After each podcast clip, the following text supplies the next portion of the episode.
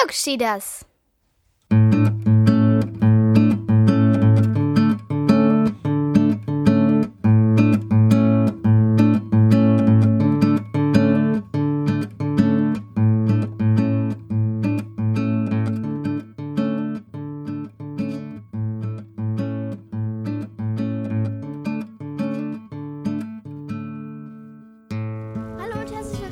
Glück steht das gefährliches Halbwissen mit Tobi und Mareile. Dieses Mal ganz besondere Ausgabe, weil wir Unterwegs sind mal wieder im Auto nach Hamburg, wie auch schon in der letzten Episode. Eigentlich ist es jetzt nur zwei Minuten später, aber das merkt ihr ja nicht. ihr könnt ja zeitsouverän nachhören. Ähm, wir fahren gerade durch den Elbtunnel. Oh, über uns ist die Elbe. Hoffentlich bricht der Tunnel nicht zusammen. Der bricht schon nicht super zusammen. Natürlich nicht. Ähm, und gleich sind wir in Hamburg, fahren zweite Abfahrt runter, Bahrenfeld und sind dann gleich beim Desi. Und zwar nicht Daisy Duck, sondern Daisy ist die chemische Abkürzung von die, nee, das ist keine chemische Abkürzung. Eine Einfach nur eine Abkürzung eine Abkürzung. von deutsches Elektronensynchrotron. Synchrotron. Thron. Na gut, Thron. Ähm, klug steht er hier nicht so rum. Also, das deutsche Elektronensynchrotron wurde aufgebaut in den 60er Jahren und seitdem immer erweitert. Es handelt sich dabei um ein Forschungszentrum für die Grundlagenforschung. Da sitzen also Forscher, Wissenschaftler, Mhm. die herausfinden wollen, wie alles funktioniert. Grob gesagt. Ja, und dann haben wir uns gestern ein bisschen schlau gemacht, was da alles so vonstatten geht. Weißt du noch, was so die Forschungsteilgebiete sind? Ja, die haben da so ein ganz, ganz, ganz, ganz, ganz, ganz, ganz, ganz, ganz lange, langes ähm, Teil, wo diese, Was für ein äh, Teil? ja, so ein ganz langes Rohr, Ein Rohr. Wie lang So. ist das so ungefähr? 24 Kilometer lang. Äh, nee, das 24 Kilometer lang ist das LHC in, in der Schweiz. Aber wie lange ist das jetzt? Ja, das erste, was sie in den 60er Jahren gebaut haben, war, glaube ich, zwei Kilometer lang oder so. Und dieses jetzt? Und das neueste, was sie in Hamburg haben, habe ich vergessen. Müssen wir gleich nachfragen. Ja. Sechs Kilometer oder so. Aber es Wir ist schon machen- sehr lang. Wir nehmen übrigens die ganzen Sachen auf, Ja. machen auch Fotos davon. Und machen Interviews mit Wissenschaftlern, mit echten Wissenschaftlern. Ja, Und es wird alles sehr spannend. ja, ganz, ganz, ganz, ganz, ganz spannend. Es Genau. wird eine richtig, richtig spannende Episode heute. Ja, also bleibt dabei. Ähm, wir können ja nochmal erzählen, was wir gestern Abend gemacht haben. Wir waren auf der Webseite vom DESI. Die findet man einfach unter, ich glaube, desi.de oder desi.org. Nee, weiß ich. Also wenn man in Google DESI eingibt, das ist D-E-S-Y, dann findet man die Webseite. Und übrigens, das ist eine ganz, ganz, äh, das ist ganz, ganz toll, dass wir da eingeladen wurden, weil man, man kann das überhaupt nicht bezahlen. Also man, da, man darf es gar nicht bezahlen. Man kann dann, kann dann nur eingeladen werden. Deswegen Ja. sind wir jetzt gerade sehr aufgeregt. Also heute ist der Tag der offenen Tür und da kann jeder hingehen.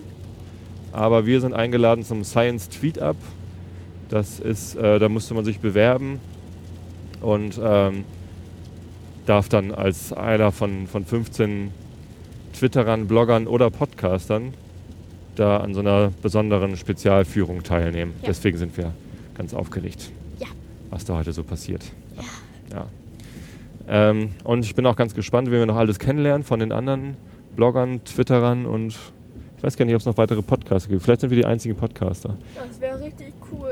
Aber es kommt jemand von einer Fernsehsendung, wie wir wissen, den können wir da auch mal ausquetschen, wie Fernsehsendungen so funktionieren. Und die einzige andere, die ich kenne, ist die Silke Schippmann. Die hat mal bei ähm, ePublica gearbeitet. Und weswegen ist sie denn dabei? Äh, weil die auch ganz viel twittert und so einen Kram macht.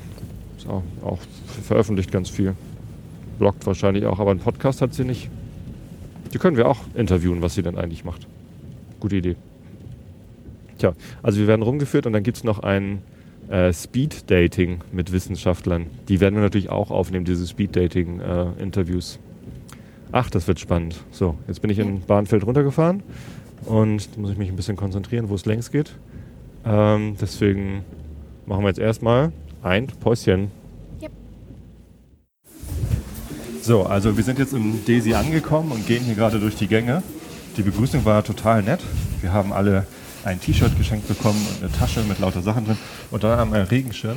Zum Glück hat es jetzt aufgehört zu regnen und Ja, der Regenschirm ist ein Zauberstab. ein Zauberstab-Regenschirm. Ja, wenn, Re wenn wir einen Regenschirm kriegen, dann hört es auf. Ja, zumindest sind wir hier eine Gruppe von äh, 15 Twitterern. Mareile ist jetzt auch auf Twitter registriert seit eben gerade.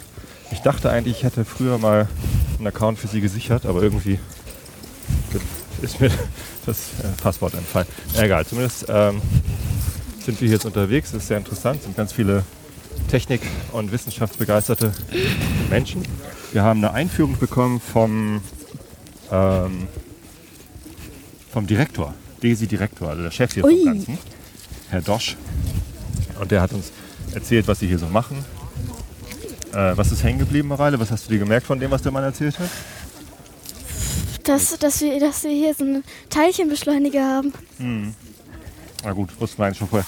Aber also ich fand interessant, die haben 180 Millionen Euro äh, Jahresetat. Also die haben 180 Millionen Euro, die sie pro Jahr ausgeben für die Forschung hier. Ganz schön viel, oder? Ja.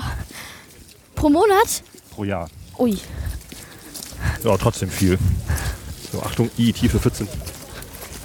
Ja, jetzt rennen wir hier verkabelt mit Mikrofon über den Platz und versuchen uns nicht zu verlieren. Na, schauen wir mal, wo wir als nächstes, als nächstes gehen wir in den Tunnel rein.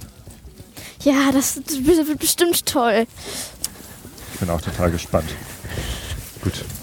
Gucken, wen wir als erstes vors Mikrofon kriegen. Wir sind ja vom Klugschieders Podcast Ach ja. und ähm, natürlich haben wir die Mikrofone mitgebracht, damit wir die Leute hier auch interviewen können. Wer bist du denn? Ja, ich bin Silke Schippmann aus Hamburg und freue mich hier bei Desi zu sein. Warum interessierst du dich fürs Desi? Ich bin eigentlich äh, insgesamt naturwissenschaftlich interessiert, aber ich bin totaler Laie und deswegen bin ich gespannt, ob es mir hier irgendwie erklärt werden kann, dass ich es am Ende verstehe. Das ist gut, wir sind ja auch Laien und äh, wir versuchen das gefährliche Halbwissen, was wir aufhaben, zu verbreiten. Das ist super, da mache ich mit. Da bin ich total geeignet für. Ja. Ich habe Mareile eben bei Twitter registriert. Was ist eigentlich Twitter? Ah, Twitter, äh, ja, ähm, Microblogging, also sozusagen in 140 Zeichen äh, Nachrichten raussenden und empfangen von anderen Leuten und für mich einer der spannendsten Nachrichtenkanäle. Schöner, schneller Austausch, äh, sehr gezielt suchbar, ähm, die Inhalte und äh, man trifft unglaublich viele interessante Leute, wenn man zu selektieren weiß. Okay. Hast du es verstanden?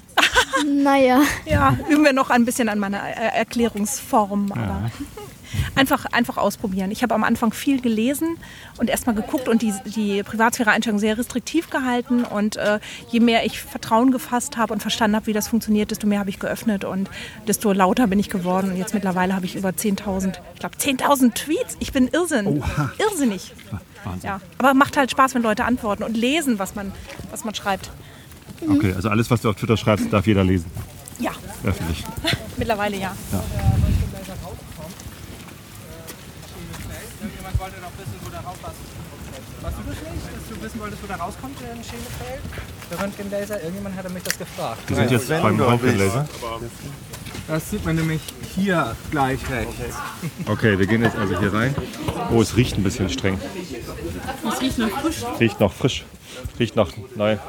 Ist wahrscheinlich der Fußboden, der so riecht, oder? Ja. Okay, wo sind wir denn hier? Ah, guck mal hier. Das haben wir doch gestern im, im Video gesehen. Gleich mal ein Foto machen. Was ist das? Was ist das, Weiß ich Mareile? nicht mehr. Weiß ich nicht mehr. Das ist ein Resonator. Wird verbaut im Teilchenbeschleuniger, damit da ähm, die Teilchen schneller werden. War irgendwie so, ne? Gut. Dieses Ding hier, das ist, ähm, das ist jetzt ein echtes Gerät, was auch in den Röntgenlaser eingebaut wird. Das macht die Slalomstrecke, auf der die Elektronen das Röntgenlicht abgeben. Slalom? Da sind äh, ganz viele Magneten mit unterschiedlichen Polen nacheinander äh, eingebaut und wenn das Elektron da längs durchfliegt, dann wird es äh, ständig in die eine und dann wieder in die andere Richtung abgelenkt und fliegt so einen Slalomkurs und in jeder Kurve gibt es Licht ab und äh, diese Licht, äh, dieses Licht addiert sich zu dem Röntgenlaserblitz. Wow. Ich kenne Slalom nur vom Skifahren. Und du vom Skateboarden. Das äh, kann. Ja, kann ich gerne. Äh, ich würde aber ganz gerne Sie erstmal willkommen heißen hier bei European X-Fair. Schön, dass Sie trotz des schlechten Wetters äh, gut angereist sind. Ähm, ich wollte auch, äh, bevor ich zum Undulator was sage, ein bisschen was zum Projekt sagen. Also European X-Feld ist ein internationales Forschungsprojekt, bei dem Deutschland den größten Anteil hat mit etwas über 50 Prozent, aber noch elf weitere europäische Länder beteiligt sind. Den zweitgrößten Anteil äh, hat Russland äh, mit äh, etwas mehr als einem Viertel. Und dann gibt es eben noch elf weitere europäische Länder. Das Ganze ist hier entstanden bei DESI und auch bei DESI äh, ist, die Idee entwickelt worden, aber die Bundesregierung hat damals gesagt, äh, das Gesamtvolumen, das sind äh, über eine Milliarde äh, Euro, ist zu viel für ein Land. Und deswegen hat man sich weitere Partner mit ins Boot geholt. Und äh, die haben wir jetzt gefunden. Und äh, deswegen kann dieses Projekt seit 2009 jetzt realisiert werden. Wir sind hier sozusagen am Anfang des 3,4 Kilometer langen Röntgenlasers an der Stelle, wo Elektronen erzeugt werden. Und äh, diese Elektronen werden hier zwei Kilometer lang beschleunigt. Ähm, und dann werden sie ähm, auf eine weitere Strecke gebracht, wo Licht erzeugt wird aus den beschleunigten Elektronen. Da werden sie auf einen Slalomkurs gebracht und da kommt dieser, diese Magnetstruktur hier äh, ins Spiel, der sogenannte Undulator. Ähm, zu der Beschleuniger sagen bestimmt gleich die Experten noch was, die uns jetzt dann mit runternehmen in den Beschleunigertunnel. Deswegen würde ich da jetzt äh, gar nicht so viel dazu sagen. Weil die Frage hier nach dem Undulator kam. Also das sind Magnetstrukturen. Diese Holzbretter sollen eigentlich noch abgenommen werden, die hier sind. Vielleicht sind die dann ab, wenn wir wieder aus dem Tunnel hochkommen. Dann können wir noch mal gucken. Also wenn die jetzt ab wären, würde man sehen, da sind so parallel angeordnete Magnetscheiben drin und äh, zwar einmal eben eine Serie von oben und von unten. Das sieht also praktisch aus wie so eine kleine Eisenbahnschiene mit, äh, ja, mit so, wie, wie, nennt man diese Dinger, die die Eisenbahnschienen auseinander... Schwellen. Schwellen, genau. Also so ungefähr sieht das aus. Und äh, man wird also ungefähr eine 100 Meter lange Strecke haben mit diesen mehrere Tonnen schweren Magnetstrukturen und äh, Undulatoren. Und da werden die Elektronen durchgeschossen. Also die gehen hier so durch die Mitte durch wo mein Finger ist. Wahrscheinlich ist das, glaube ich, auch ein bisschen enger zusammen dann. Äh, also man kann dies in der Höhe verstellen und damit kann man auch äh, sozusagen bestimmen, wie stark die Elektronen ausgelenkt werden. Und beim Auslenken dieser Elektronen, also wenn die dann hier auf einem Slalomkurs durchlaufen durch den Undulator, dann entsteht dabei Röntgenlicht. Und das ist das Röntgenlicht, was wir später verwenden wollen in einer Experimentierhalle in Schenefeld. Die ist 3,4 Kilometer von hier entfernt in dieser Richtung geht das dann weiter raus. Also wir werden die Gelegenheit haben, ein paar Meter in den Tunnel reinzulaufen. Da können Sie das sehen. Also hier am Anfang ist eben dieser Beschleunigertunnel, der ist ganz gerade, äh, ein Kilometer lang. Also erstmal müssen diese Elektronen auf fast Lichtgeschwindigkeit beschleunigt werden. Dann werden sie weiter beschleunigt, dann werden sie aber nicht mehr schneller, sondern gewinnen äh, nur noch mehr Energie. Und nach den ja, fast zwei Kilometer Beschleunigerstrecke kommen dann irgendwann diese Undulatorstrecken, also am Anfang wird es drei Stück davon geben, um unterschiedlich, etwas unterschiedliches Röntgenlicht äh, zu erzeugen. Und ganz am Ende ist dann eine große Experimentierhalle, äh, auch unterirdisch. Und äh, da werden dann am Anfang sechs Instrumente an den Enden von fünf Tunneln sein. Also diese, dieser eine Tunnel teilt sich auf in fünf Tunneln, damit man möglichst viele Arbeitsplätze am Ende hat. Das ist nämlich das äh, Besondere auch bei diesem Projekt European X-Fair, dass da eben äh, viele Forschergruppen gleichzeitig daran arbeiten werden. Also wir haben fünf Tunnel. Im Prinzip kann man an jedes Tunnelende drei Instrumente stellen. Also es könnten im Prinzip 15 Forschergruppen gleichzeitig hier arbeiten. Und da wir drei verschiedene Undulatorstrecken haben, können die auch drei verschiedene Arten von Röntgenlaserlicht hier nutzen. Also es ist aber ein Strahl, der erst erzeugt wird sozusagen und der wird dann aufgeteilt, mehr oder weniger, oder? Also es, ja genau, also es wird ein Elektronenstrahl erzeugt. Also man muss sozusagen unterscheiden zwischen dem Elektronenstrahl, der hier am Anfang erzeugt wird. Das sehen wir gleich unten. Da sehen wir auch sozusagen, wo er anfängt, wie er beschleunigt wird. Und aus dem Elektronenstrahl wird dann über diese Strukturen ein Röntgenlichtstrahl, über diese Auslenkungen. Und, Und dann hat man dann mehr entsprechend über Spiegel im, einfach gesagt umleiten. Oder auf Ja, richtig, genau. Das kann, ja, so einfach ist das nicht. Das Ja. ist schon ein bisschen schwieriger, weil das eben so hohes, energiereiches Licht ist. Wenn Sie das auf einen normalen Spiegel äh, tun, dann ist er nicht mehr so gut nach kurzer Zeit. Oder funktioniert wahrscheinlich auch gar nicht. Ähm, und äh, genau, aber Sie müssen, also wir, wir teilen den Elektronenstrahl auf, erzeugen an verschiedenen Stellen aus diesem Elektronenstrahl mit diesen Strukturen, also wo wir dann viele dieser Ondulatoren äh, nebeneinander stellen, erzeugen wir Röntgenlicht und teilen dann hinterher auch die, die Lichtstrahlen, können wir dann auch nochmal aufteilen. Also wir haben am Anfang nur Elektronenstrahl, dann haben wir eine Zeit lang im Tunnel Elektronen- und Röntgenlichtstrahl, die praktisch parallel zueinander laufen oder tatsächlich übereinander. Und dann irgendwann brauchen wir den Elektronenstrahl nicht mehr. Also es ist anders als bei den Synchrotronen. Sie werden, glaube ich, heute auch noch einen Synchrotron äh, sich anschauen. Da geht der Elektronenstrahl immer im Kreis, kann praktisch immer wieder verwertet werden. Wenn es hier so ist, den Elektronenstrahl braucht man am Ende nicht mehr. Der geht irgendwann in einen Keller, der noch etwas tiefer ist als der Tunnel, wird da absorbiert und äh, gearbeitet wird hinterher nur noch mit dem Röntgenlicht, äh, was man am Ende hat. Am Ende, also wenn wir hier 2016 wollen wir anfangen, damit zu arbeiten. Am Anfang werden wir äh, an drei Tunnelenden diese Instrumente haben, also sechs verschiedene Instrumente. Äh, später, wie ich gesagt habe, können es dann bis zu 15 sein. Und jedes dieser Instrumente ist auf eine bestimmte Art von Experiment sozusagen ausgerichtet. Denn jetzt käme die Frage, wozu braucht man dieses Röntgenlicht überhaupt? Man braucht es eben, um ganz besondere Einblicke in den Nanokosmos zu bekommen, um sich ganz kleine Strukturen angucken zu können. Ähm, und zwar auf eine Art und Weise, wie man das bisher noch nicht tun kann. Also eine interessante und wichtige Anwendung zum Beispiel ist, dass man Proteinstrukturen hofft, sich anschauen zu können, ohne dass man Proteine kristallisieren muss. Was sicher ist, ist, dass man Proteinstrukturen mit sehr kleinen Kristallen aufklären kann. Das ist auch schon mal ein großer Vorteil. Äh, warum sind Proteine wichtig? Warum sind Eiweißstoffe wichtig? Weil sie eben im Körper eine ganz wichtige zentrale Rolle spielen zum Beispiel.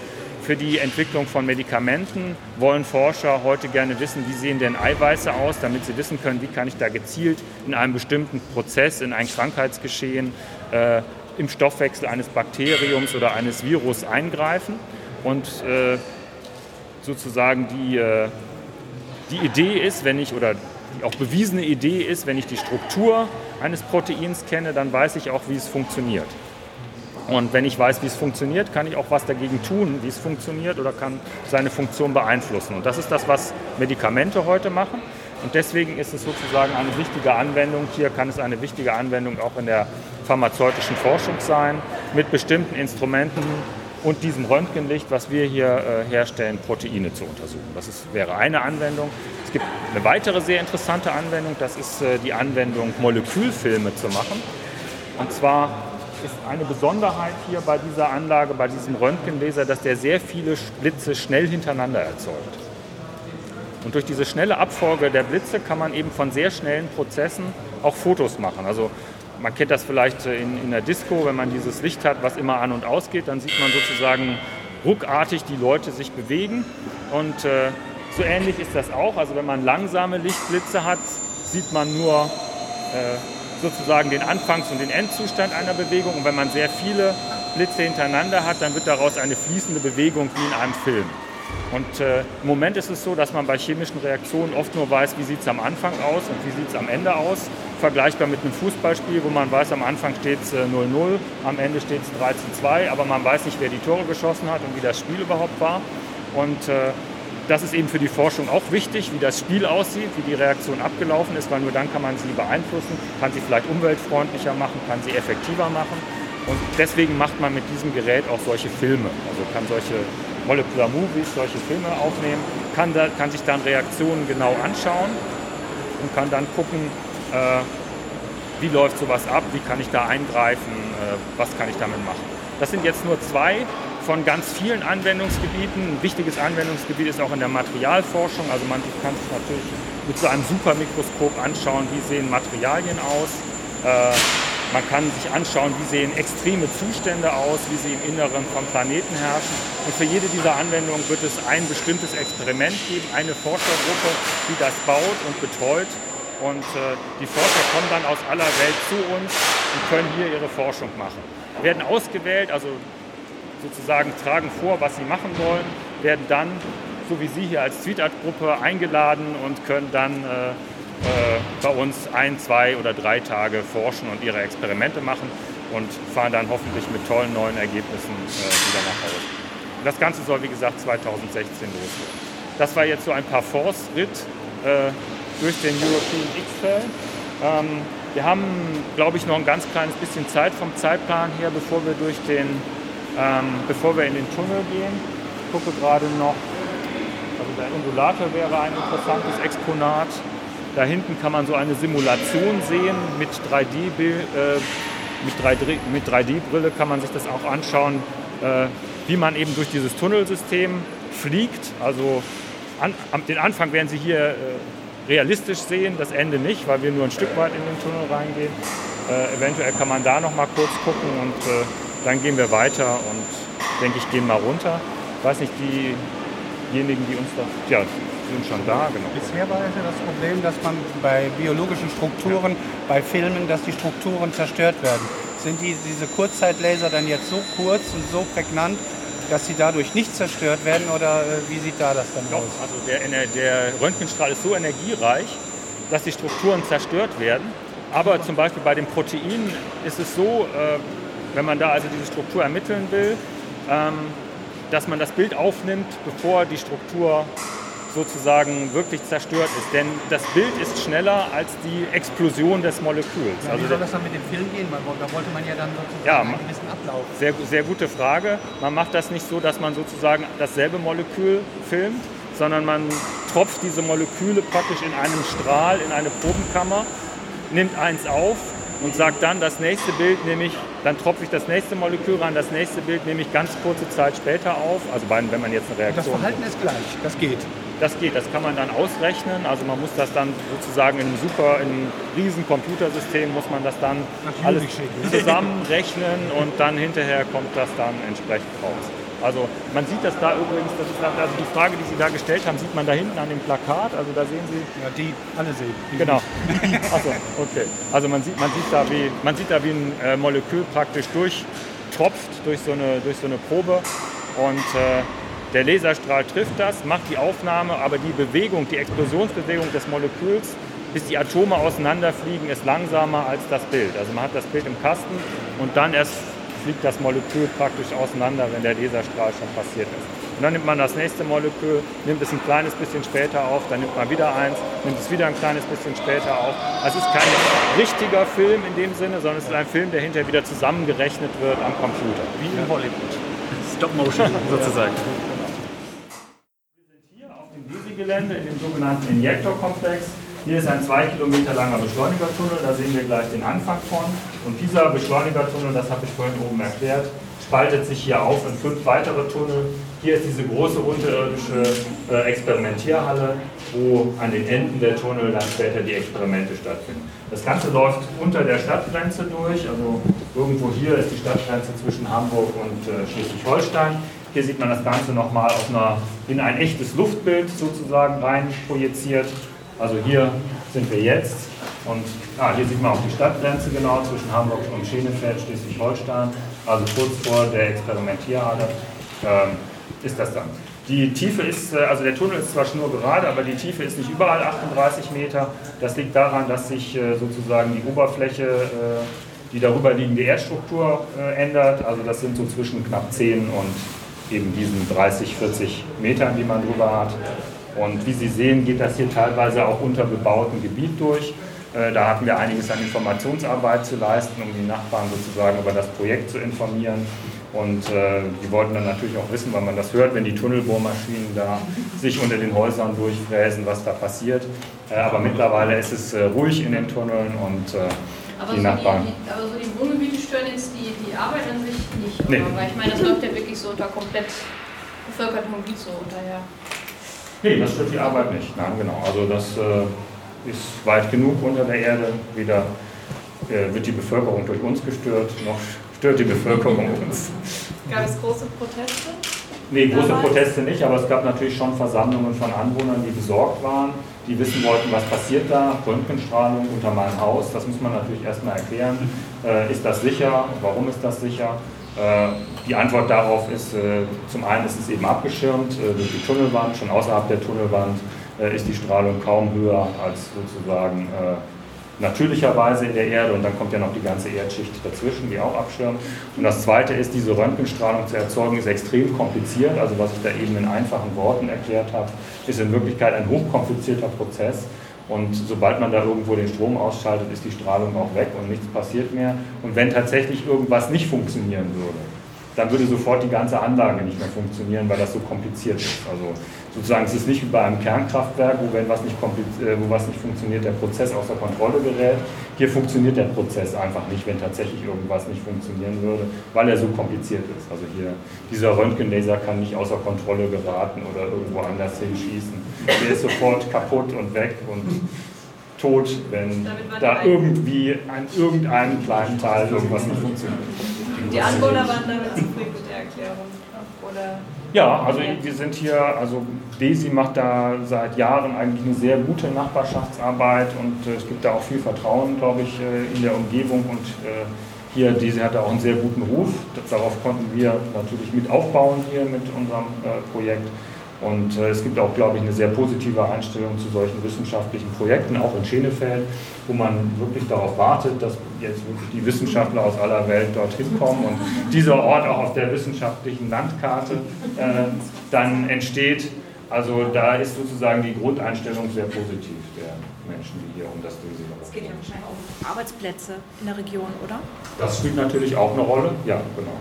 Also natürlich äh, kommen Leute hierhin, es kommen Wissenschaftler hierhin, es wird Hotelübernachtungen geben, äh, es wird die Gastronomie profitieren. Es profitiert natürlich auch die Industrie, also viele dieser Anlagenteile, die wir haben, werden industriell gefertigt. Im Moment wahrscheinlich das Bauwesen. Löcher buddeln und so? Auch das, also das hat ein Konsortium hier errichtet von Hochtief und Bülfinger Berger, die haben den ganzen Tunnelbau äh, hier gemacht. Da waren natürlich zeitweilig, zeitweilig sehr viele Menschen hier. Äh, beschäftigt auch. Von den Teilen werden allerdings viele auch aus dem Ausland, also aus den Partnerländern geliefert, weil die Partnerländer können sich hier beteiligen mit Sachbeiträgen und äh, eben auch finanziell. Ich will aber jetzt sozusagen hier nicht meinen Zeitpunkt überziehen, weil Sie wollen ja den, den Tunnel auch sehen und äh, sonst äh, kommen Sie schon ganz am Anfang Ihrer Tour sozusagen in Verzug. Wenn, wenn noch wichtige Fragen sind, können Sie natürlich jetzt noch mal ganz kurz, aber sonst bin ich dann auch wenn wir beschleunigen müssten, sind wir hier wohl in der richtigen Stelle. Ja, genau. Ist aber noch nicht in Betrieb, ist das Problem. Ablaufbeschleunigung. Richtung. Ja, vielen Dank. Ja, dann übergebe ich an meinen Kollegen hier aus dem Beschleuniger. Ja, ja, genau. Guten Tag. Ich stelle mich mal kurz vor. Markus Hoffmann ist mein Name. Ich bin von Haus aus Physiker und jetzt der technische Koordinator für den Ausbau dieses, dieses Tunnelabschnitts hier, wo wir nachher die ersten 50 Meter mal angucken können. Äh, nur ganz kurz vorweg, das Ganze ist noch kein Beschleuniger in dem Sinne. Wir haben es mit einer Baustelle zu tun. Normalerweise tragen die Leute, die hier arbeiten, Sicherheitsschuhe und einen Helm. Deshalb seien Sie bitte etwas vorsichtig. Es könnten Dinge auf Augenhöhe herausstehen, wo man sich den Kopf stoßen kann. Das sage ich nur mal. Wir werden ansonsten natürlich nichts übermäßig Gefährliches machen. Und würde ich sagen, gehen wir einfach mal los. Folgen Sie mir, es ist nicht weit. Hängen die drei ab. Wir drehen um 90 Grad. Also, Entspannt. Kein Internet. Das Schlimmste daran, dass wir jetzt hier 38 Meter unter der Erde ist, ist die Tatsache, dass wir. Als Reiseblogger weiß man mittlerweile, worauf es ankommt. Ein bisschen kalt, oder? Nur ein bisschen. Ein bisschen kalt hier unten. Aber nur ein Auch bisschen. nicht, auch nicht viel kälter als draußen im Moment. Sondern das Schlimmste ist, dass hier kein WLAN ist. So, Okay. hier ist eine lange Halle jetzt mit Gabelstapeln.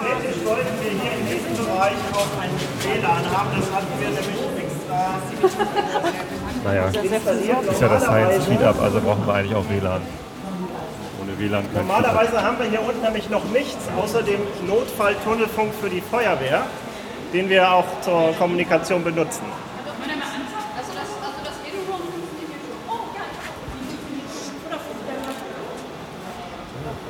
Ja, hier sieht es ja jetzt auch mal gucken. spannend aus. Hier sieht man jetzt am Anfang vom Tunnel gelbe Röhre.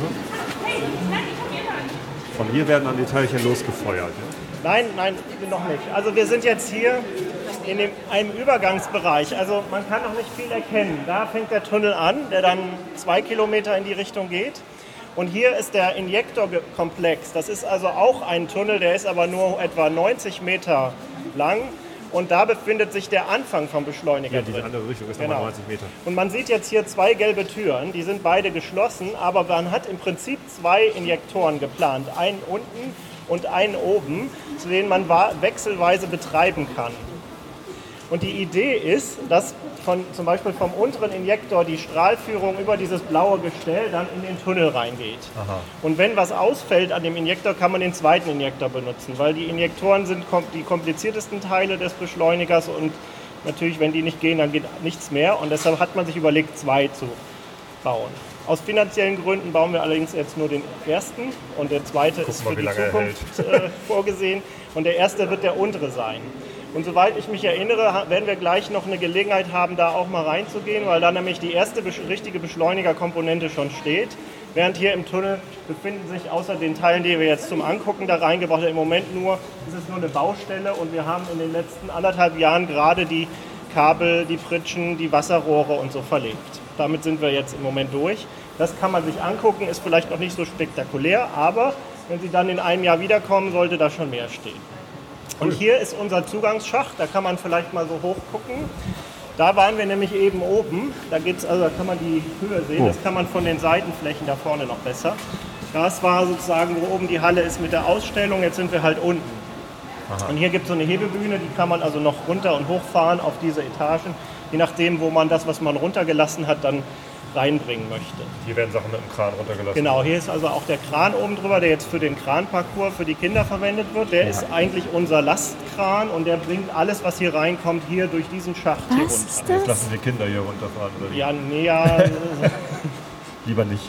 Genau, also die, es gibt da hinten hinter dieser Wand gibt es noch Löcher, die auch durchgehend sind. Das sind unsere Medienschächte, über die bringen wir alle Kabel rein und alle Wasserrohre. Die sind also hinter dieser Wand und kommen dann hier so raus. Das kann man hier auch so sehen. Und da unten, da kann man mal drauf achten, wie viele Kabel schon liegen. Und die gehen dann teilweise unter den Fußboden von dem Tunnel und gehen einmal durch bis hinten. Okay. Na? So, wir können ja einfach mal weiter. Nicht so schnell, weil alle bis hinterherkommen. Ah, hier, guck mal, da steht ein Keyboard. Gibt es noch eine Band, die spielt. Ein Keyboard? Wo? Ach, das war vielleicht die, das komische Geräusch, was wir vorhin bei dem Vortrag oben gehört haben. Ein cool Keyboard. Ui. Die haben doch so lustige Namen immer. Ach so, die Transport. Also diese? Modultransporter. Jetzt machen wir komische Soundcollage. Auch nicht schlecht. Gut, dass wir das Mikrofon mit haben. Ja. Wullewupp in Zahlen. Da guck mal, da können wir gucken. Was? Wullewupp ist ein Modultransporter. Wullewupp ist ein komischer Name. Oh, Papa, Papa, Papa. Da kommt irgendwas. Da kommt was? Da kommt ir- irgendwas. Tunnel? Ja. Ein Teilchen vielleicht? Eigentlich so typische äh, äh, hier, guck, da ist Mullewupp. Hier steht doch Mullewupp. Stopp. Stopp mal alle. Hier ist Mullewupp. Mullewupp 1. Papa. Da hinten fährt irgendwas durch. So, das sieht aus wie eine U-Bahn. Das sah eben so aus. Das sah eben so aus, Papa. Es waren irgendwie so zwei, zwei Lichter. Hier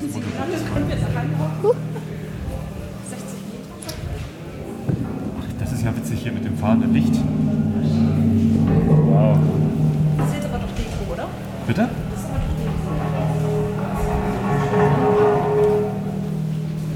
Eine Lichtinstallation mit Sound.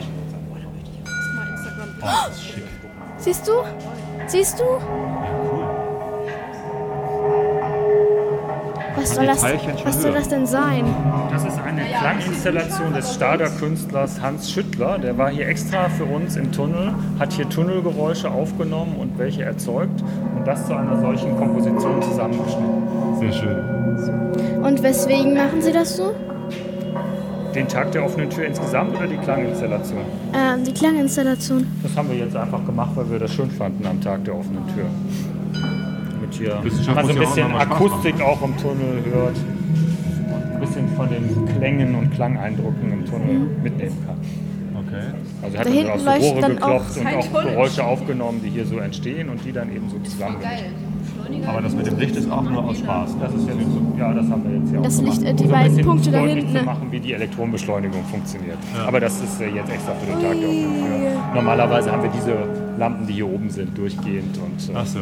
hier ist der Moment der Beschleuniger auch noch nicht eingebaut. Da vorne steht das Modul, was dann aus dem der Und die beiden Lichter da hinten, ne? was sind das? das ist auch nur hier, um ein bisschen Scheinwerfer. Röntgenblitz zu simulieren. In Wirklichkeit sieht man natürlich keine Röntgen. Es sind Röntgenblitze, die hier erzeugt werden, aber Blitze im Röntgenbereich sieht man ja nicht. Und deswegen haben wir das hier so ein bisschen mit sichtbarem Licht symbolisiert.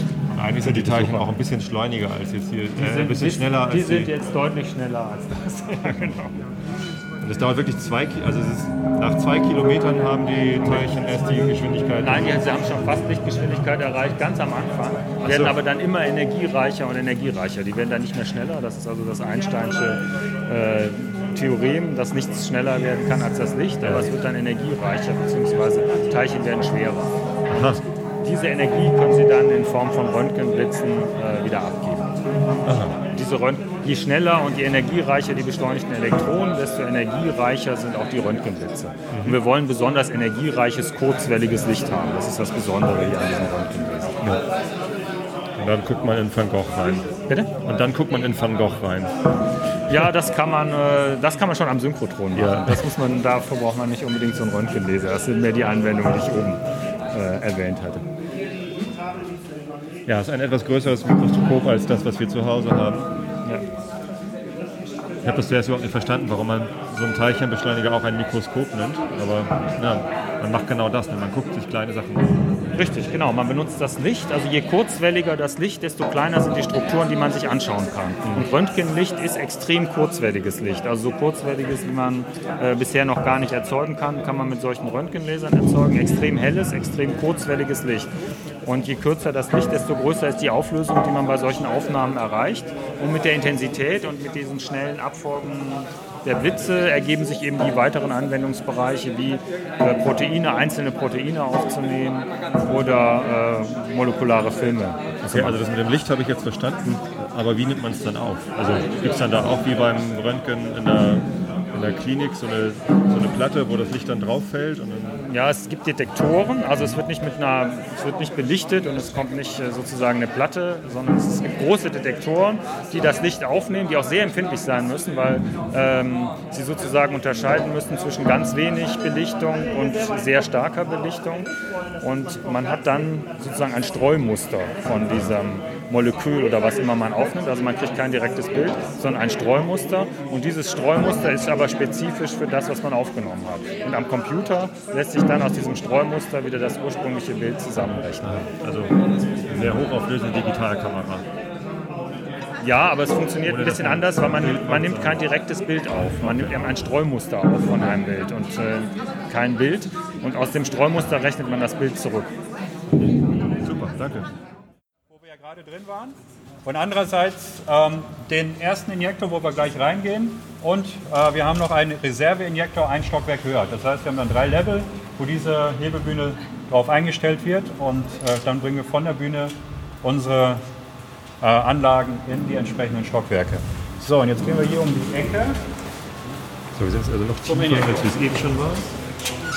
Und das sieht nach Hochsicherheit aus hier. Äh, allerdings. Ne, das ist normalerweise nicht reinlaufen. Äh, äh, wenn die Maschine läuft, nicht.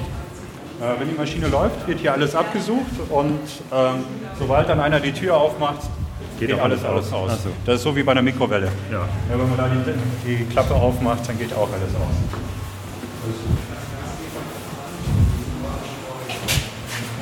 Hier ist das gleiche Prinzip. Also wenn hier Interlock-Tür. ja, wenn die Maschine an wäre, wäre sie spätestens jetzt ausgegangen. So, erstmal alle reinkommen. Ich sehe gar kein Gerät. Äh, das denkt man immer erst. Aber wenn man dann anfängt, die Sachen da rein zu konstruieren, dann stellt man fest, dass der Platz gar nicht so groß ist. Am Ende haben wir uns tatsächlich um einzelne Zentimeter gestritten, dass wir die all- alles unterbringen konnten, was wir da rein. Also die alles kostet, ne? Äh, ja, ne, das ist ja hier 30 Meter unter der Erde und äh, das ist teurer Bauraum. Okay. Okay, so also das ist jetzt hier der Injektor und da am anderen Ende sehen wir die äh, Elektronenquelle. Wir sagen auch schon mal Kanone dazu, also das ist eine Elektronenkanone. Bitte? Ähm, da kommt noch mehr dazu später. Hätte mir die Kanone auch größer Da kommt noch vorgestellt. Da kommt äh, noch äh, zwei Beschleunigermodule kommen dazu, die kommen dann ungefähr bis. ähm, Jetzt laufen wir dem Herrn hinterher. Die Halle ist ungefähr 30 Meter lang. Also, also bis hier haben wir dann tatsächlich schon die erste Beschleunigungsstrecke, allerdings erst nächstes Jahr.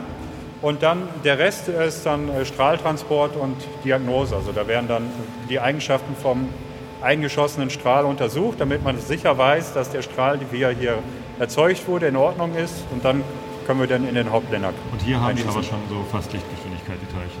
Äh, die ähm, Elektronen, die kriegen die Lichtgeschwindigkeit so, so ein Stück hinter der Quelle. 30 Zentimeter. Ja, ja. Also ähm, hier haben wir dann, wenn der Strahl hier rauskommt, eine Energie von 150 Megaelektronenvolt, also eine Beschleunigungsspannung von 150 Megavolt. Und dann Klingt nach viel. klingt nach viel, ist aber dann auch ja, also im Verhältnis zur Protonenmasse ist es noch winzig und für, zum, im Verhältnis zu dem, was wir am Ende haben wollen, ist es auch winzig. Ja, also wenn wir dann mal sagen, wir arbeiten die Maschine bei 15 GeV, das ist noch nicht ganz das Ende, aber das wäre dann auch schon mal 100 Mal mehr, als äh, was wir hier erzeugen. 150 Megaelektronenvolt, das heißt schon ziemlich an einer 99% Lichtgeschwindigkeit, oder wie weit ist das? Wie Tempo ist das? 99,99 müsste gleich nachrechnen, wie viele Nachkommastellen Dann haben wir 9. noch Masse dazu gepackt, keine Geschwindigkeit mehr. Ja, genau. Also man kann da, also wir gehen äh, normalerweise immer davon aus, äh, für alle praktischen Anwendungen haben die Teilchen Lichtgeschwindigkeit. Ähm, das ist nur das letzte kleine bisschen Unterschied. Also wirklich diese vielen Nachkommastellen, äh, die machen dann tatsächlich dann den Unterschied aus, ob wir dann jetzt Röntgenstrahlen erzeugen oder UV-Strahlen oder also das ist Modulatoren verlieren ihre Energie ja. Bis dahin muss die Energie ja drin sein. Ja, ja, ja, ja, genau. Also wir erzeugen erst die Energie, die sie dann im Modulator wieder abstrahlen. Und dann im Modulator haben wir dann ein Transformationsverhältnis zwischen der Wellenlänge von diesen, dieser Wackelbewegung und der abgestrahlten Wellenlänge von dem Licht. Und die ergibt sich gerade aus der Energie der Teilchen. Also genau aus diesem, diesem kleinen bisschen Unterschied zur Lichtgeschwindigkeit, die dann tatsächlich noch da ist. Das ist Das ist der Wirkungsgrad von der Energie, die Sie jetzt reinstecken, bis äh, was nachher an Röntgenlicht rauskommt und was in den, äh, aus den Elektronen, die am Ende am Modulator rauskommen, die irgendwie mitnehmen. Ähm, also wenn wir, das kommt so ein bisschen drauf an, wie, äh, wie viel Wert man drauf legt, äh, besonders viel äh, Leistung rauszuholen oder, aber wir bleiben im Promillbereich. Ziel jetzt. Ja, das, das, also, Stromsparen tun wir hier nicht.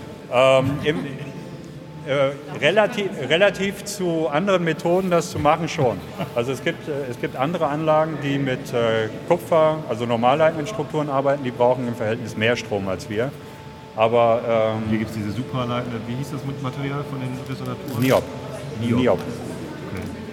Vorher noch nie gehört. Ähm, ich habe es tatsächlich auch damals, als ich hierher kam, zum ersten Mal wirklich. was ist das genau? Das ist ein äh, Metall. Reines Metall? Reines Metall. Ach so. Ähm, das ist ist. Nee, das ist äh, reines Metall. Das ist ähm, äh, Tantal, hört man schon mal häufiger. Das kommt in vielen elektronischen äh, Bauteilen vor. Und Tantal und Niob kommen fast immer zusammen vor. Okay. Deshalb heißt das Niob, das heißt nach Niobe, das ist die Tochter von Tantalus. Aha. Und deshalb, äh, weil die immer zusammen auftauchen. Alles klar. Was uns auch Probleme bereitet, weil das Niob ist gut, Tantal ist sehr schlecht. Ist Für schlecht. unsere Zwecke zumindest. Ah. So wie äh, Jekyll und Hyde oder so. nee, das ist. Äh, wie Schwestern. Ja. Vielleicht noch mal eine kleine Ergänzung zu dem, zu dem Wirkungsgrad. Ne? Also wir haben zwar hier die hellste Lichtquelle der Welt, also äh, ich glaube 100 Quadrillionen mal heller als eine Glühbirne. Äh, aber das Oh Ganze Gott. ist eben fokussiert auf einen winzigen Strahl und auf einen winzigen Zeitpunkt des Röntgenblitzes. Also da tritt diese hohe Helligkeit und diese hohe Energie rau- auf. Wenn man das sozusagen über einen längeren Zeitraum betrachten würde, ist es keine hohe Energie mehr am, äh, am Ende des Röntgenstrahls. Okay. Also wir, Wie viel Strom ziehen Sie denn insgesamt aus dem Netz? Also welche Leistungsaufnahme hat das ganze Gerät, wenn es denn läuft? Da muss man Krümmel wieder hochfahren. Nee, so viel ist nicht. Ähm, wir gehen von 15 Megawatt etwa aus. Das ist im Verhältnis zu anderen Anlagen tatsächlich wenig. Wird das zwischengespeichert in irgendwie Kondensatoren oder Schwungradspeicher oder wird das direkt aus dem Netz gekommen, genommen? Das muss zwischengespeichert werden. Äh, wir können das, also wir, wir laufen hier Puls mit 10 Hertz. Äh, äh, wenn wir die, mit 10 Hertz das aus dem Netz ziehen würden, da würden wir mächtig Ärger kriegen. Und das ist, ähm, ich weiß nicht, ob das jetzt hier zur Twitter-Tour dazugehört, aber wenn wir hier rauskommen in der Halle nebenan, das ist die Modulatorhalle. Da stehen eigentlich die Schränke mit den Kondensatoren drin, die dann tatsächlich die Energie zwischenspeichern. Hier wird, in der, wird äh, Kondensatortechnik benutzt. Ja. Also das ist dann für solche Sachen, ich meine, für 10 Hertz ist das äh, die bessere Methode und wir haben natürlich auch äh, viele. Wir brauchen ähm, 28 äh, Modulatoren inklusive Reserve und wenn man das halt mit Sprungradspeicher machen wollte, ich weiß nicht, ob das so gut also diese Elektronenquelle, von der wir sprachen, das ist einfach nur dieser Kupferkörper hier. Das ist, ähm, und am, äh, das ist ungefähr, was ist das jetzt, äh, 20 cm lang oder 15. Ähm, der, das ist die erste Beschleunigungsstrecke. Danach hat der Strahl schon äh, 5 Megavolt Beschleunig Beschleunigungsspannung. Und davon, ab da reden wir eigentlich davon, dass es dann äh, Lichtgeschwindigkeit ist, für praktische Zwecke zumindest. Und dann und dann haben wir dann diese beiden blauen äh, Kreise drumherum, das sind Solenoidmagnete, das ist fürs Fokussieren. Also bei kleinen Damit die Energien, Teilchen in die richtige Richtung fliegen. ähm, damit sie schön zusammenbleiben. Ach so, bitte. also das, äh, das Problem ist, wir erzeugen äh, 10 hoch 9 bis 10 hoch 10 Elektronen. Ähm, alles gleiche Ladung, gleiche Ladung stößt sich ab. Das heißt, wenn man nichts machen würde, hätte man die erzeugt und Fliegen plupp, alle auseinander. weg sind sie. Das heißt, da, da muss man schon ziemlich starke Magnetfelder anlegen, um die überhaupt äh, auf der Spur zu halten. Und dann geht man als nächstes hin und beschleunigt die, dann, äh, dann fliegen sie halt alle in eine Richtung und dann ist dieser Effekt auch reduziert. Und, äh, Vielleicht sollten wir mal so einen blauen Magneten mitnehmen, damit wir zu Hause unsere Magnetkugeln wiederfinden, die wir verloren haben. Mal rein. ja. Ja, er braucht dann allerdings ein entsprechendes Netzgerät. Also da gehen äh, 200 bis 300 Ampere durch. Ah, okay. Der wird Ja, auch so ziemlich hoch warm. unsere Und, Leitung nicht abgesichert. Wird warm? Okay, dann müsst ihr ja kühlen. ja, also da muss man Netzgerät dazwischen halten. Die Spannung ist sehr klein. Das hat der ähm, äh, 80 Ohm und, und äh, kann bis 500 Ampere. Gut, dann ist die Spannung immer noch ordentlich. 78,5 Milliohm heißt ganz wenig Also- Widerstand. Ja, ja, also erstmal durch 1000 teilen und dann mit 80 wieder hoch und dann, äh, dann sind wir nur, immer noch nur beim paar Volt. Also, Da geht man nicht mit 220 Volt ran. Nee. Gut. Die, die würden da wahrscheinlich auch gar nicht reingehen, weil er ja eine entsprechend hohe Induktivität hat. Das heißt, ähm, so ein Elektromagnet drückt das äh, Wechselspannung erstmal raus. Also da braucht man eine Gleichspannung, um den zu betreiben. Also Wechselspannung wird er wahrscheinlich gar nicht so viel von annehmen. Eher eine Batterie dran schließen. Ja, genau. So. Ja.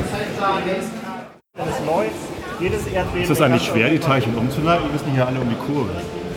Das sind auch wieder Magnete. Einfach mit Magneten und dann fliegen die einfach um die Kurve. Ja, genau. Ja. Müssen ja wissen, mit wem wir unterwegs sind. Mit wem ihr unterwegs seid? Wer bist du denn? Ich bin Sue, ich komme ähm, aus der Gegend zwischen Augsburg und München Mhm. und bin hier, weil mich solche Wissensthemen selber einfach wahnsinnig faszinieren und ich davon nie genug kriegen kann. Okay, also einfach aus privatem Interesse. Aus privatem Interesse und weil ich eigentlich auch sehr viel mich mit, äh, sage ich jetzt mal so, Science-Twitterern unterhalte Aha. und das eigentlich so ein bisschen eines meiner vielen Interessensgebiete ist. Oh, wir sollen anhalten. Falsche Richtung. Wir sind in die falsche Richtung gelaufen. auch das kann uns passieren. Ja, verwirrte Wissenschaftler ist ja auch normal. Ja. Genau. Ich Und wie gefällt es dir bisher? Ich finde das sehr spannend, ja. Und ich bin auch diejenige, die gesagt hat, ich wollte immer schon mal ins CERN. Mhm. Ähm, und jetzt bin ich halt hier und dann kann ich das CERN ja hinterher nochmal mitnehmen. Ich finde das sehr spannend. Weißt du schon ganz viel über Teilchenbeschleuniger? Ja, ich bin ein bisschen vorbelastet. Mein Vater ist Physiker. Achso, nein, ist alles gut, aber da waren noch welche. Danke. Genau, ja, bitte. Und mein Sohn ist ganz neidisch, dass er nicht mit ist, glaube ich. Oh. Für Damen, verstehe ich. ne? aber so Teilchen und was hast du, also Elektronen sind, kennst du das schon? Jetzt gibt's Nee, nicht richtig. Nee, nicht so richtig. Vierte Also Klasse, Klasse vierte wir Klasse ist noch nicht so, ja, aber. Aber weißt du, was ich dir empfehlen kann, was total toll ist? Äh, kennst du diesen ähm, von Astrodiktum, diesen Podcast? Ähm, Nee, den ist der nochmal äh, nicht Nachtgeschichten, aber Sternengeschichten. Sternengeschichten. Und da Ja. gibt es eine Folge 46, äh, das äh, Standardmodell der Teilchenphysik. Und das Ah. ist ganz simpel erklärt und das habe sogar ich verstanden. Super, dann hören wir uns Also ich den habe über, an. dann gibt es irgendwie sechs Sorten.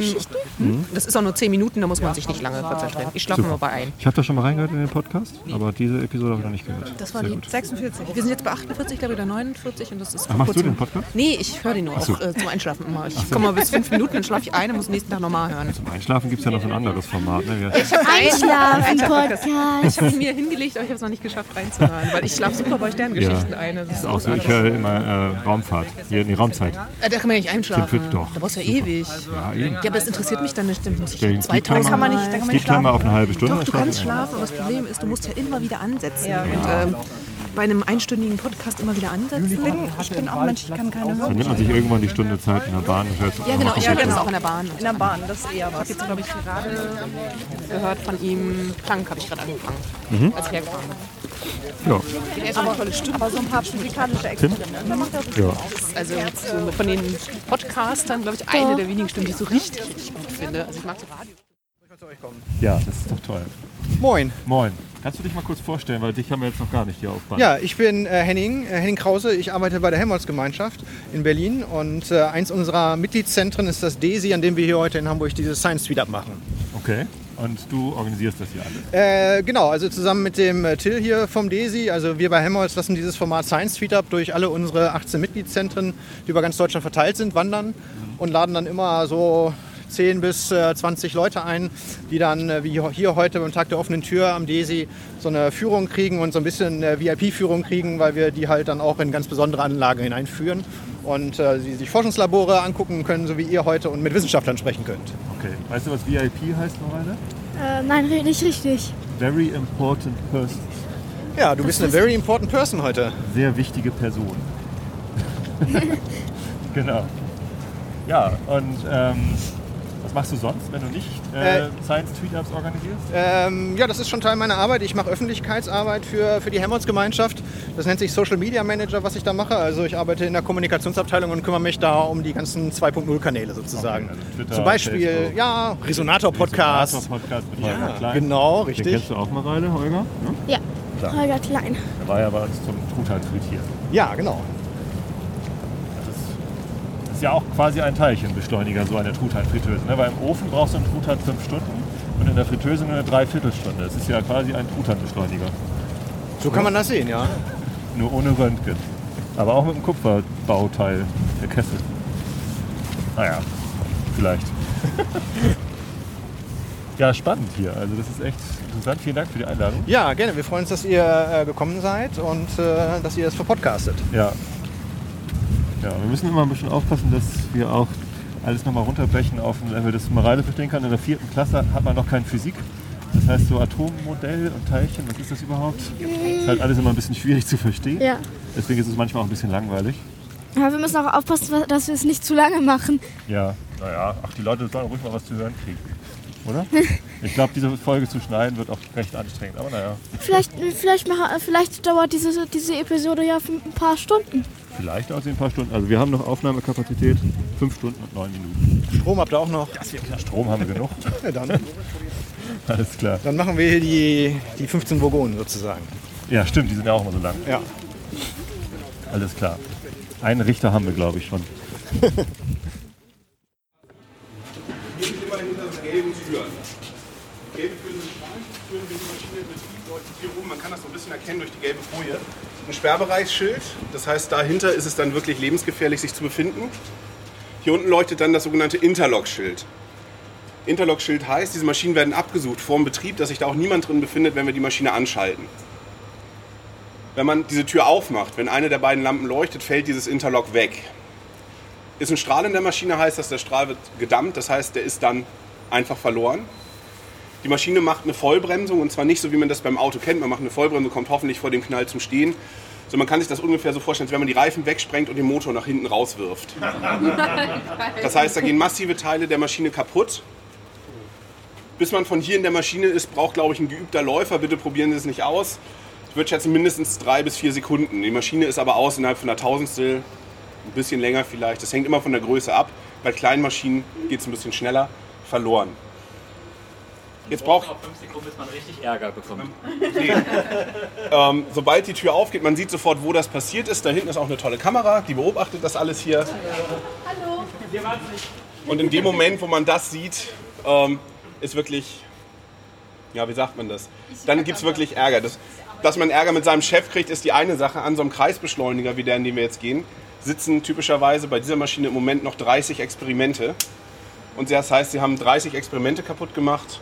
Gehen wir mal von einer Gruppe von fünf Wissenschaftlern aus, sind 150 Leute sauer auf sie.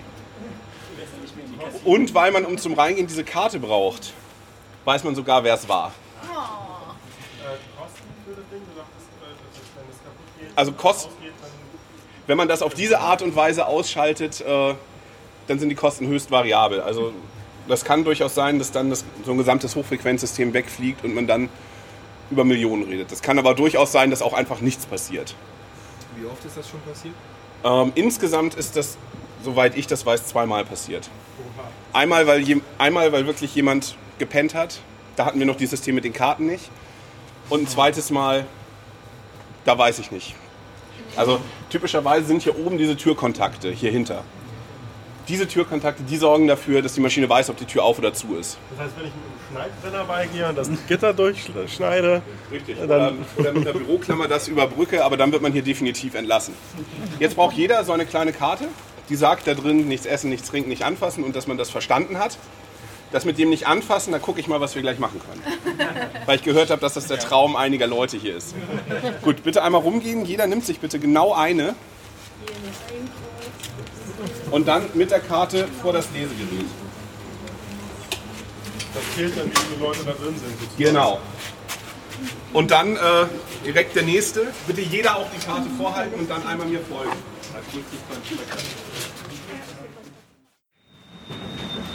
Ja, wir befinden uns jetzt hier im neuen Achtel von Petra. Und man sieht, das ist alles hübsch und neu in vielen bunten Farben angemalt. Das hat aber durchaus Sinn. Es gibt für diese Kreismaschinen ein paar Dinge, die die tun müssen. Ja, das sind Dinge, die man meistens weiß, aber auf die man auch mit ein bisschen Nachdenken kommt. So ein Teilchenpaket soll sich auf einer Kreisbahn bewegen. Ja, nützt nicht, wenn ich einen Tunnel mache. Das ist ja kein Wasser, was einfach weiterfließt. Man muss es irgendwie dazu zwingen, sich auf eine Kreisbahn zu bewegen. Und dazu benutzt man diese blauen Magnete. Das sind Dipolmagnete, die sehen, wenn man die auseinanderbaut, genauso aus wie, ein, wie so ein Kühlschrank, wie, nee, wie so ein Hufeisenmagnet. Wenn da das Teilchen durchfliegt, sieht es das Magnetfeld und wird von dem abgelenkt. Im Falle dieses Magneten fliegen die Teilchen dann ein Stück nach da. Ein Stück, das ist gar nicht viel, denn die bewegen sich mit fast Lichtgeschwindigkeit hier runter. Jetzt habe ich das Problem, was ich auch von Lichtstrahlen kenne. Ein Lichtstrahl wird typischerweise, je weiter weg ich gucke, immer größer. Man sieht hier drin so ein Rohr. Dieses Rohr ist das Strahlrohr. Da drin ist das Teilchen. Da drin ist noch ein bisschen mehr, nämlich ein sehr, sehr gutes Vakuum. Und wenn dieses Teilchen das Strahlrohr verlässt, dann fliegt es vor allen Dingen erstmal gegen die Wand und ist dann weg. Und Teilchen, das weg ist, macht keine Kreisbahn mehr. Wir müssen also dafür sorgen, dass der Strahl klein bleibt. Und das können wir mit diesen Magneten machen. Die dürfen Sie auch anfassen. Passen Sie auf, dass Sie hier am besten nicht rankommen. Das Ding darf man wirklich einmal anfassen, auch da vorne. Das sind sogenannte Quadrupolmagnete, also magnetische Linsen, die den Strahl fokussieren. Wundern Sie sich nicht, die sind im Moment aus, müssen sie auch sein. Genau, wir schicken dann die Rechnung rum. Einmal noch so halten bitte, war zu schnell. Ja, so bleiben. Und der Kollege hinten fotografiert. genau, einmal auslösen hinten, damit ich den Blitz wieder sehe. Fotografieren. Ganz natürliche Fotos. Ja. Natürlich, ganz natürlich gestellte Fotos. Über Licht generieren. Einmal noch blitzen. Drei, zwei, eins, blitzen. Danke. Und egal in welche Maschine Sie gehen, Diese blauen Dipole und roten Quadrupole finden Sie immer. Funktioniert auch ganz einfach, wenn Sie wissen wollen, was das ist. Wenn Sie bei dem mal zählen, wie viele dicke Pakete es gibt, gibt es da zwei. Eins oben, eins unten. Also ist das Ganze ein Dipol. Das Ding hat vier, ist also ein Quadrupol. Solche Dinger gibt es auch mit sechs. Ist dann Sextupol. Oder mit acht, solche Bindungen. Man braucht, man braucht dazu noch kleinere Magnete, weil der Strahl ja durchaus auch mal schief im Rohr hängen kann. Das sind diese hier. Das sind Korrektorspulen, die sehen aus wie kleine Dipole und mit denen kann ich den Strahl einen kleinen Winkel nach links, rechts, oben, unten geben. Bei diesen Maschinen wollen wir ja aber Licht erzeugen. Und das Licht, das erzeugen wir mit ganz speziellen Magneten. Da haben Sie da hinten schon zwei gesehen, aber wir gehen jetzt mal hier zu dem großen noch mal ein bisschen näher dran. So, einmal hier.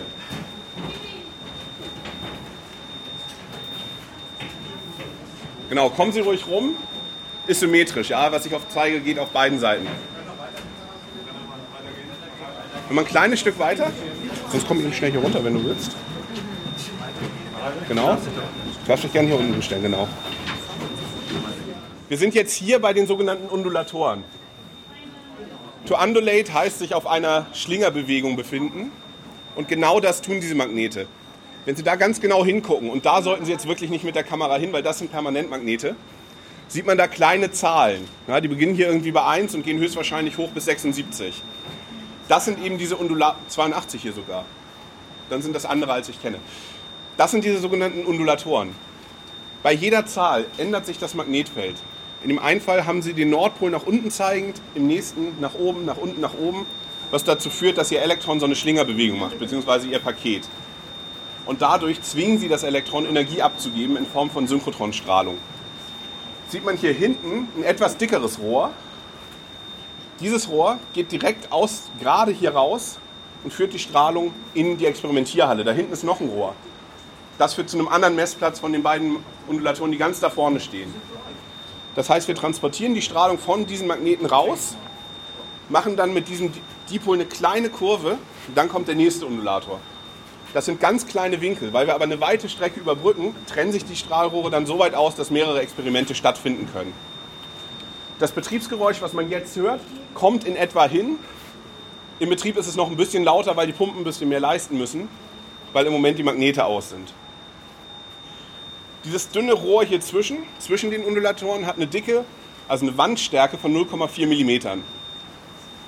Da drin herrscht ein Druck, der ist ungefähr 100 bis 1000 Mal besser als im Weltraum diese ganzen Maschinen, die kann man so ein bisschen betrachten wie Weltraumforschung, ja? weil wenn diese Maschine läuft, darf hier drin niemand was tun. Alles, was ich verändern können möchte, muss ich von außen elektronisch machen. Diese Magnete ziehen sich natürlich an. Ja? Das sind Gewichtskräfte, die entsprechen einem Gewicht von mehreren, von mehreren Tonnen. Ich glaube bis zu 14 Tonnen, je nachdem, was man hat. Darum sind da oben diese Motoren, hinten ein großes Getriebe und das bewegt diese Undulatorbalken gegeneinander. Die Positionsgenauigkeit, die man da braucht, ist ein Tausendstel Millimeter. Damit kann die Maschine einstellen, welche Wellenlänge abgestrahlt wird. Wenn ich das weiter aufmache, ist das Feld schwächer, diese Schlingerbewegung ist nicht so groß und damit kriege ich eine kleinere Wellenlänge hin. Und wir gehen mal ein kleines Stück weiter.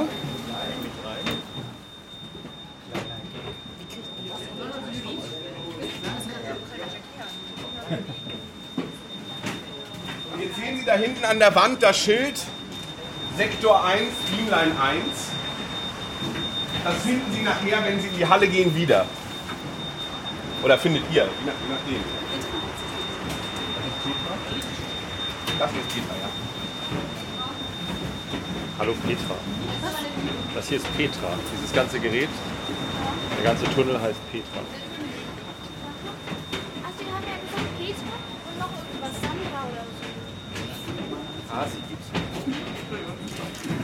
Genau. Das hier ist ein etwas besonderer Undulator, der kann noch ein bisschen mehr. Der kann die Achsen der Magnete, zum einen kann er die Magnete, das sind nur halbe, gegeneinander verschieben und das oben und unten. Diese Geräte erzeugen nämlich polarisiertes Licht, also Licht, bei dem die Schwingungsebene vorgegeben ist. Bei diesem Undulator kann man die frei einstellen, je nachdem, wie ich die Magnete gegeneinander verschiebe.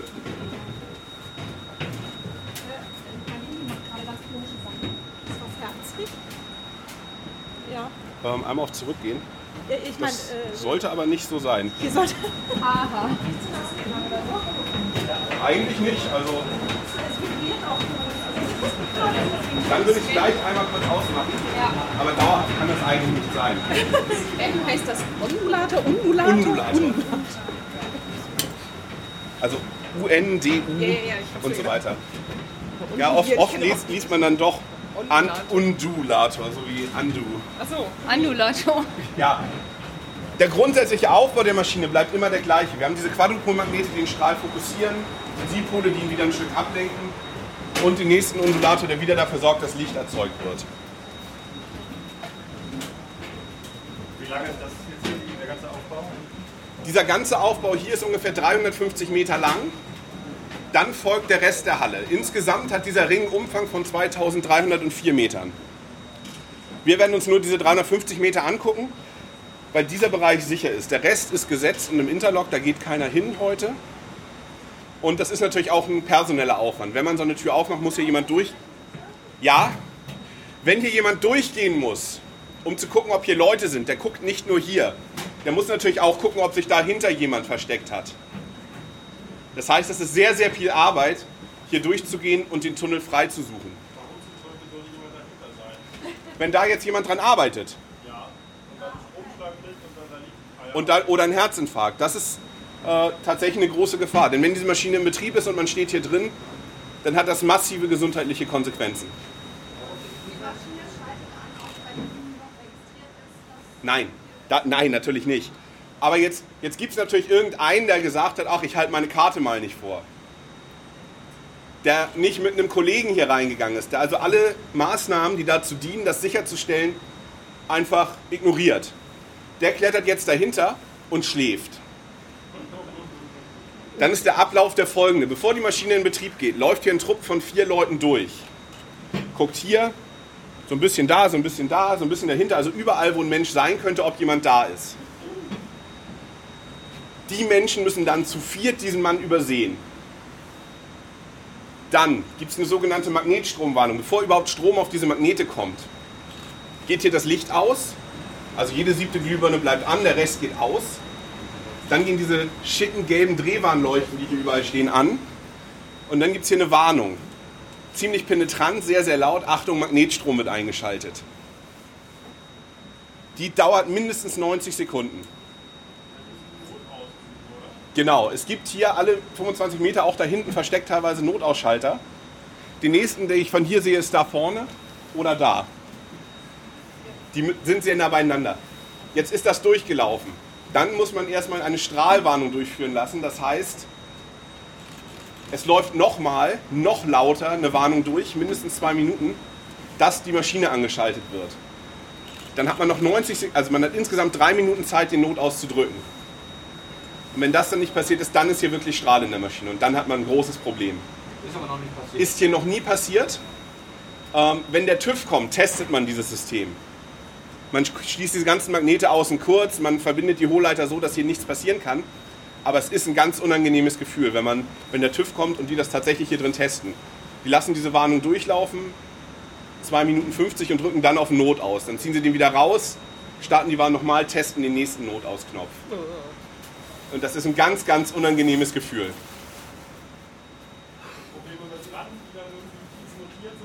Mit Ratten? Nee. Ähm, nee, tatsächlich nicht. Hier drin gibt es keine Tiere. Was man sieht bei Maschinen, die offen gebaut worden sind, zum Beispiel bei Flash, da gab es mal Tauben drin. Die hat man aber rausgescheucht, bevor irgendwas losging. Aber ab und zu findet man da noch Reste. Also nicht, nicht Reste von Tauben, sondern Reste von Taubendreck. Bei den Hochfrequenzen, die wir hier benutzen, die man auf diesem Teil jetzt nicht sieht, ähm, haben wir typischerweise zum Beispiel bei Flash Hochfrequenzsender, die in der Lage sind, 5 Megawatt an Leistung abzugeben. Also ungefähr 5000 Haushaltsmikrowellen. Das heißt, wenn man da, es wurde nie ausprobiert, das würde mich immer noch interessieren, aber wenn man da eine tiefgefrorene Ente reintut, ist die außen verbrannt und innen noch roh. Das ist wirklich massi massive Kräfte, und die, mit denen man es hier zu tun hat. Schlechte Köche sollen das auch hinkriegen. Bitte? Schlechte Köche sollen das auch hinkriegen. Das kriegen auch schlechte Köche hin, ja. Gibt es Fragen soweit hier zum Aufbau oder zu irgendeinem Gerät, Funktion? Könnt ihr hier auch schwarze Löcher machen?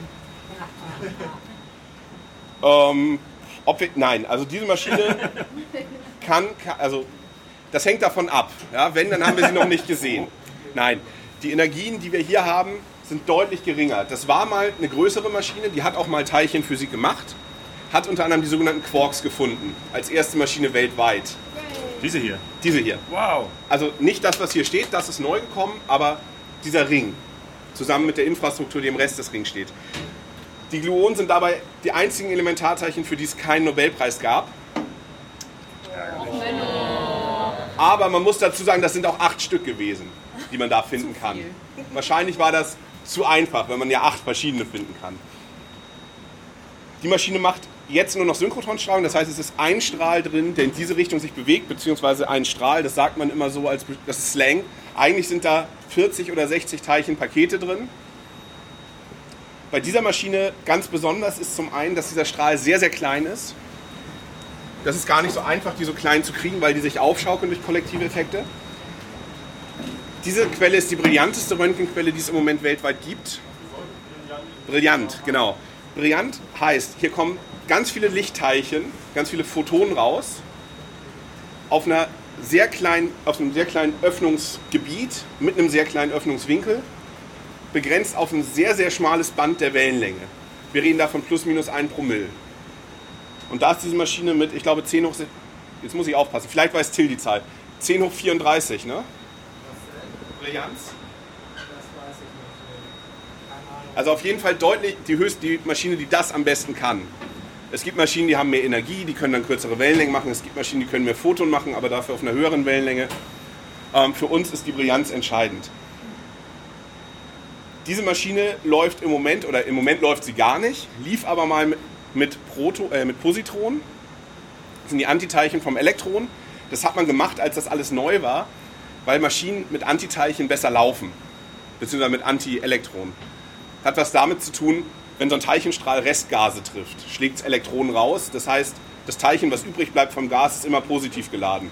Und ein negativer Teilchenstrahl wird ihn immer anziehen. Das ist in etwa so, als wenn ich auf der Autobahn fahre und ständig kommt der Kleinwagen vor mich, weil ich das irgendwie anziehe. Jetzt male ich mein Auto schwarz an mit einem Fadenkreuz vorne und das sehen die und dann fahren die weg. Und genauso ist das hier, wenn der Strahl positiv ist, fliegen die positiven Ionen, die man erzeugt, davon weg. Die Teilchen hier haben noch eine weitere Besonderheit. So ein Speicherring verliert Teilchen, die fliegen weg. Ja, das Strahlrohr ist nicht sehr groß, vielleicht so. Da fliegt immer mal eins gegen die Wand und ist weg. Was wir hier machen können, ist was ganz, ganz Einzigartiges. Haben viele versucht, aber man muss sich das vorstellen, was das heißt. Wir schießen auf den Teilchenstrahl, der sich mit Lichtgeschwindigkeit hier rumbewegt, einen zweiten Teilchenstrahl drauf.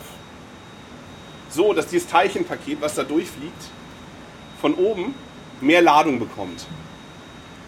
Das kann man mal ausprobieren. Ja? Man stellt sich an einem heißen Sommertag an die A24 und wirft von oben eine offene Cola-Dose in den Getränkehalter eines Cabrios. Ohne dass was daneben geht. Das können wir hier. Unser Cabrio fährt 300.000 Kilometer pro Sekunde ungefähr. Ja, und wir, schnell in München. ja. Das ist relativ beeindruckend und dadurch schaffen wir das, dass diese Maschine im Prinzip wochenlang durchfunktionieren kann. Bei anderen Maschinen, das sehen Sie auf den Panels auch oft, da geht der Strom erst runter und irgendwann sagt man, das ist zu schlecht. Dann schmeißt man den Strahl raus, schießt einen neuen ein, beschleunigt den, dann fallen wieder ein paar Teilchen weg und irgendwann sagt man wieder, komm, der nächste. Bei Doris, dem, vor, dem Beschleuniger, den es vor dieser Maschine gab, waren das ungefähr vier Stunden. Wie gesagt, hier sind wir jetzt eigentlich nur noch davon begrenzt, dass technisch alles funktioniert. Wird also immer nachgefüttert. Ja, das wird immer nachgefüttert. Bei dieser Maschine im Minutentakt. Das heißt, jede Minute guckt ein Programm im Kontrollraum, aha, dieses, dieses und dieses Paket haben zu wenig Teilchen, sagt dem Vorbeschleuniger, mach mir ein Paket, das da, da und da genau das hat, was fehlt. Dann guckt sich das Ding an, wann dieses Teilchenpaket an einer gewissen Stelle ist, nämlich da, wo die Teilchen reinfliegen, schaltet dann einen Kanal frei, über den diese Teilchen reingeschossen werden und schießt die, auf, schießt die nicht aufeinander, sondern so, dass die sehr nah beieinander sind. Und durch den Umlauf, durch das Abstrahlen der Energie wandern diese Teilchenpakete ineinander. Und dann ist halt das Teilchenpaket wieder die Ladung, die es haben soll. Dieser. Das hier ist Petra 3. Der Beschleuniger, der einschießt, ist DESI. Damit das funktioniert, brauchen wir noch zwei weitere Maschinen. Die eine heißt LINAC, das ist der Linearbeschleuniger, wo die Teilchen herkommen. Und den Ring PIA.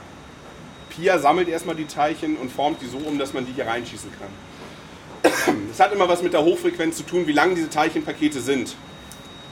Wenn ich ein sehr langes Teilchenpaket habe, ist die Hochfrequenz sehr langsam. Wenn die aus meinem Vorbeschleuniger sehr schnell ist, habe ich ein langes Paket, auf das ich kurze raufschießen möchte. Das funktioniert nicht so gut. Andersrum viel schlimmer. Ein langes Paket auf ein kurzes schießen, das geht immer schief. Die ganze Infrastruktur, die man hier sieht, ist neu.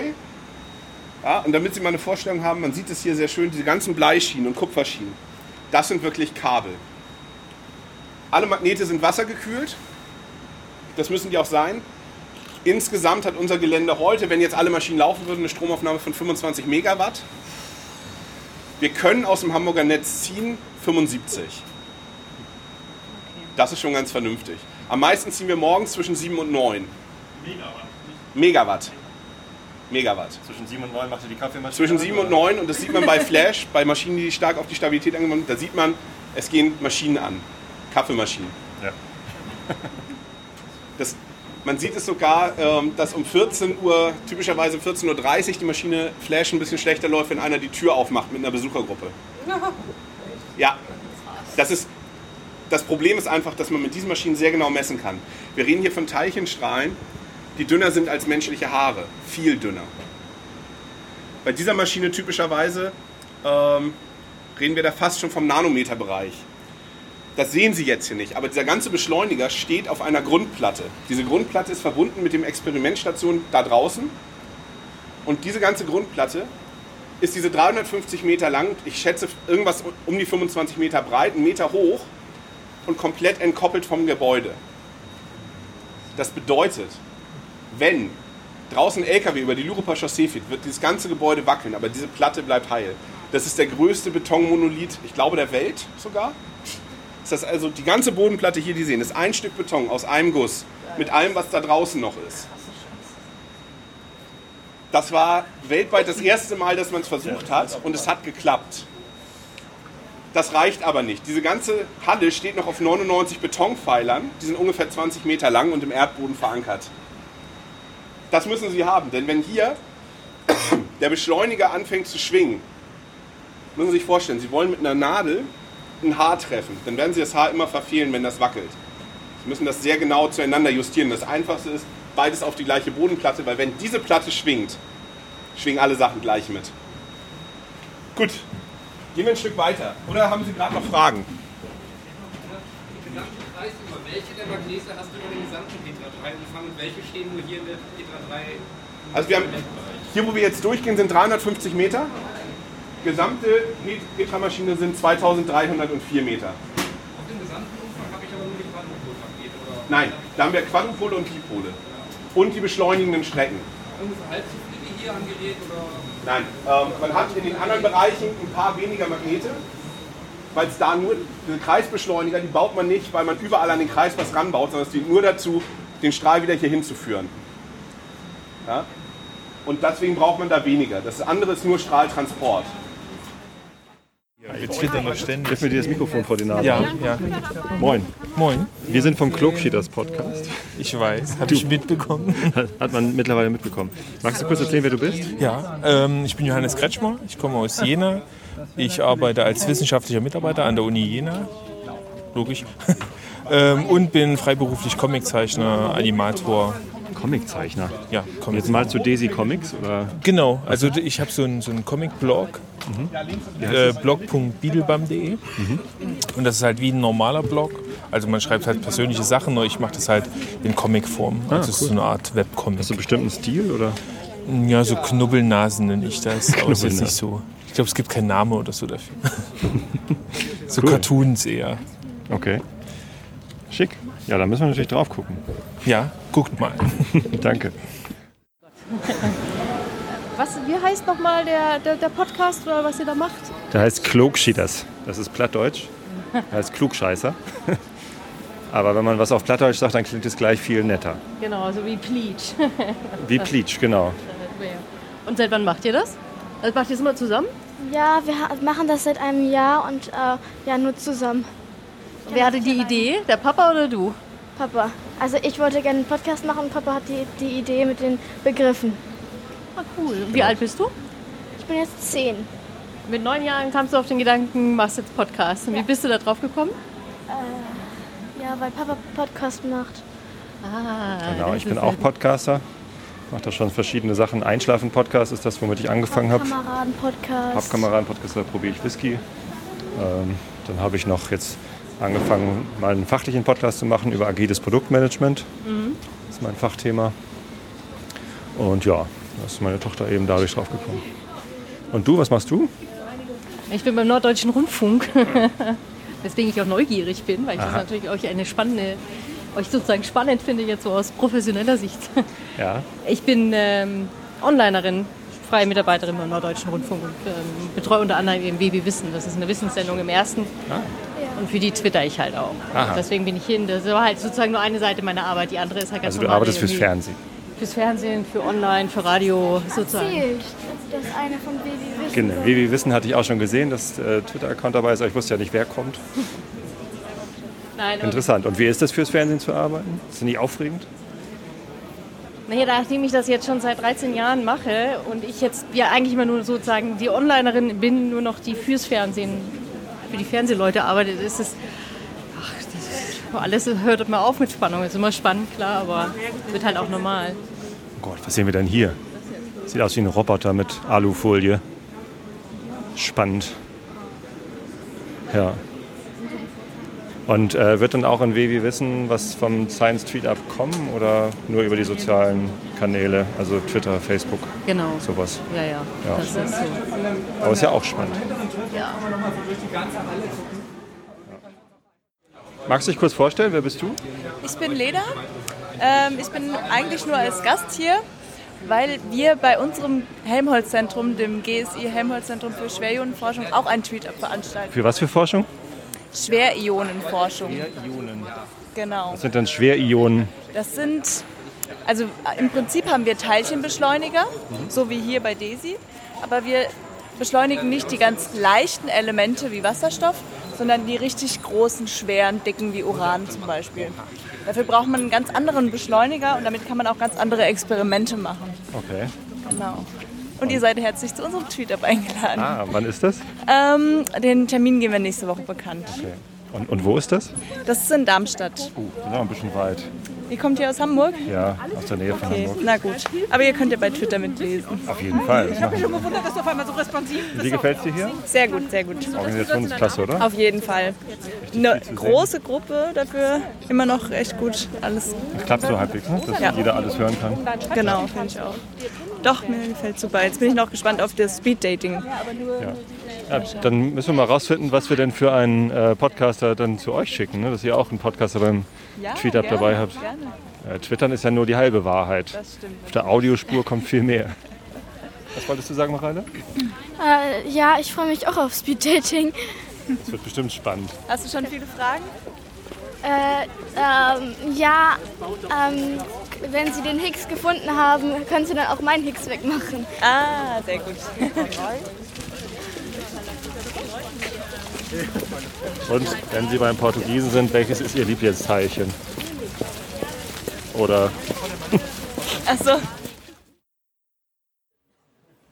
Ja. Na, vielleicht mal die Kurzfassung zu dem, was wir hier sehen. Also erstmal vielleicht ein bisschen amerikanisch angeberisch. Wenn Sie schon oder wenn ihr schon drüben bei Petra wart, da gab es die Standbilder, hier bei Flash gibt es die Filme. Ja, das ist die ganz Kurzfassung. Also wir haben hier in dieser Experimentierhalle Laserlichtblitze eines Zwei-Elektronenlasers zur Verfügung. Die sind verdammt kurz, Femtosekunden kurz, das ist eine Zahl, die kann man sich gar nicht vorstellen. Eine Femtosekunde, 10 hoch minus 15 Sekunden.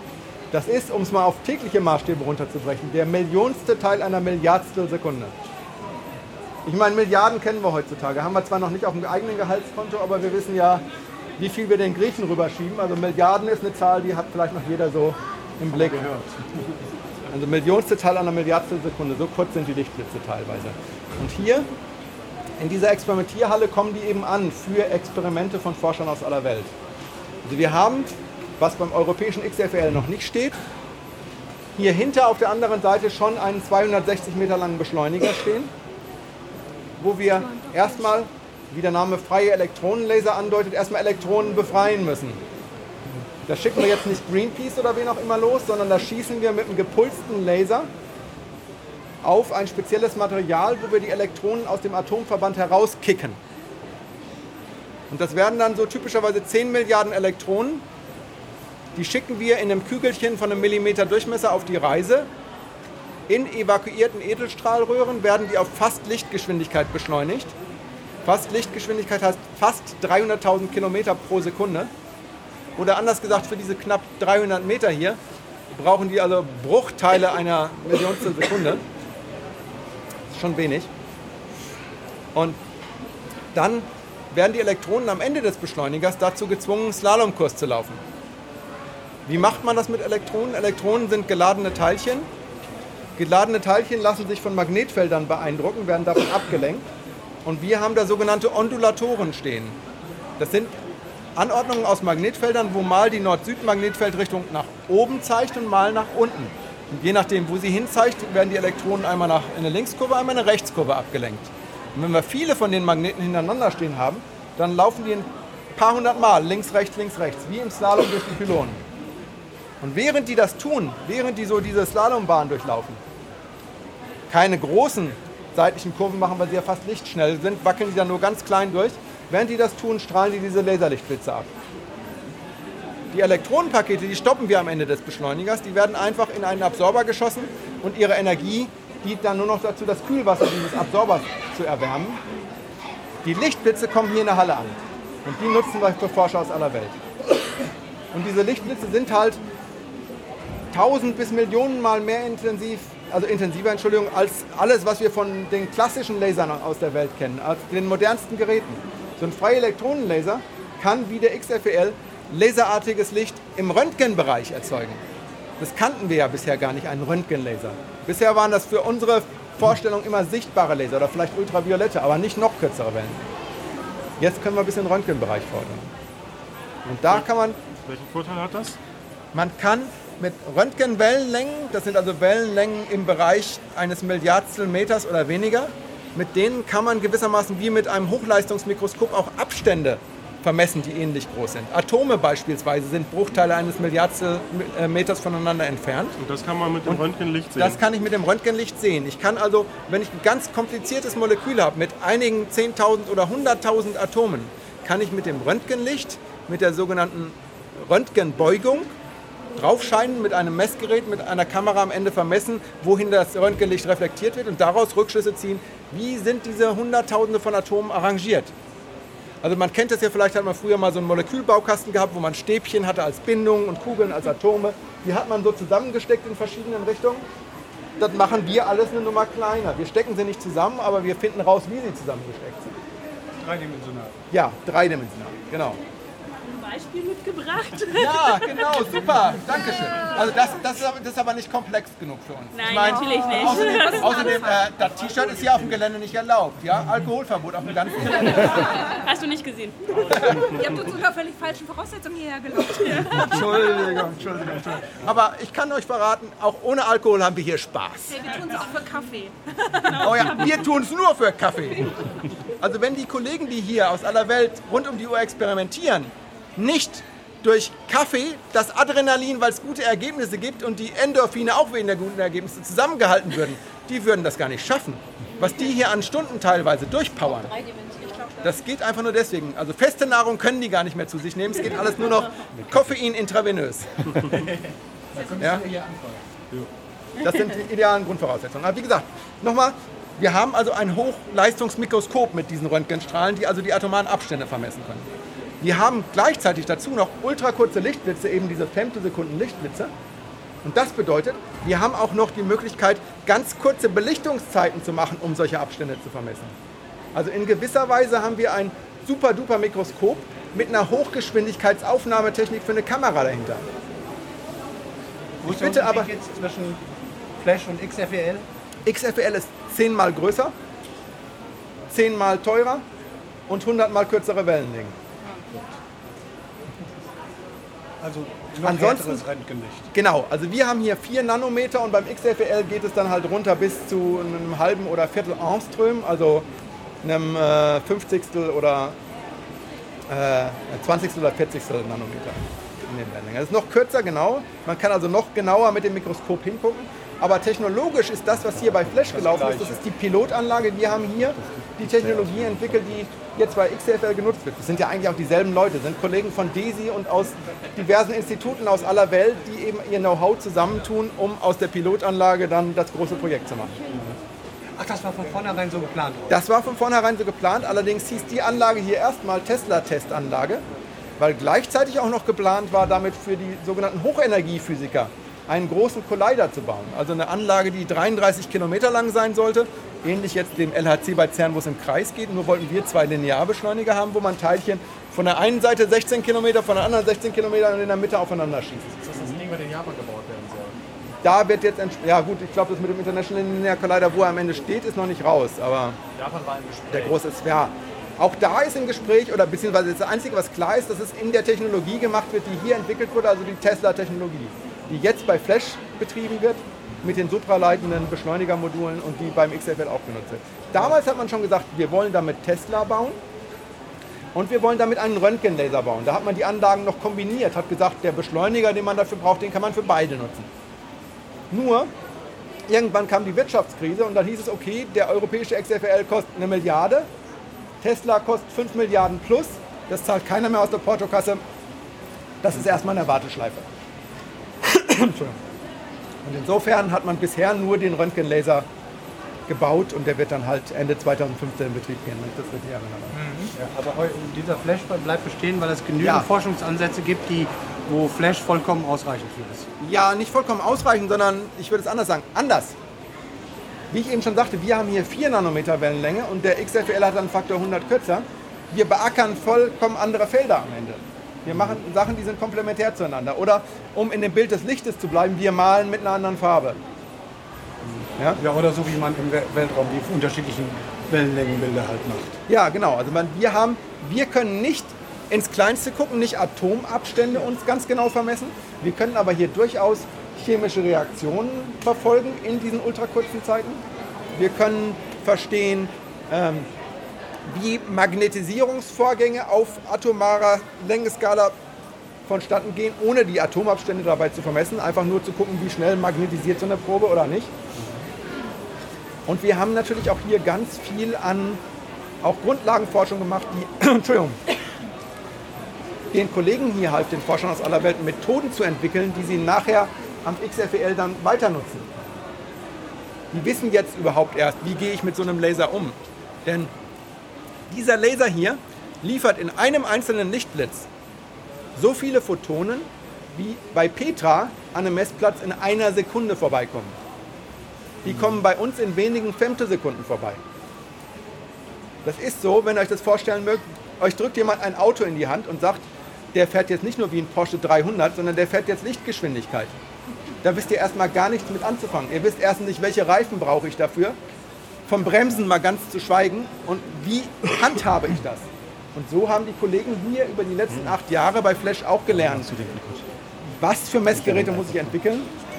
Was für Fragen muss ich stellen, um wirklich zu verstehen, was passiert da im Nanokosmos, was läuft da ab?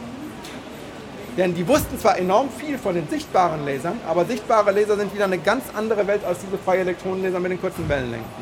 Röntgenstrahlung ist etwas anderes als Licht. Mit Röntgenstrahlung kann ich einen Knochen durchleuchten oder auch ein Flugzeugbauteil auf Risse untersuchen. Mit Licht geht das schwieriger. Und so grundlegend sind auch die Unterschiede bei dem, was wir hier machen, zu dem, was man mit sichtbaren Lasern macht. Dafür ist Röntgen aber schwieriger handhabbar, aber beim Spiegel und Linsen geht da ja eigentlich gar nichts. Äh, Spiegel schon, Linsen wenig. Spiegel geht, bei Spiegeln ist das Blöde, Spiegel gehen nur unter extrem flachen Winkeln.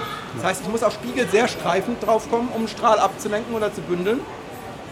Das hat beim XFEL zum Beispiel zur Folge, dass ich, wenn ich zwei Strahlführungen habe, wo ich also zwei Experimentierplätze voneinander trennen will, ich kann ja nicht weit zur Seite ablenken, es sei denn, ich kann mir ganz, ganz viele Spiegel leisten und mache das so Stück für Stück.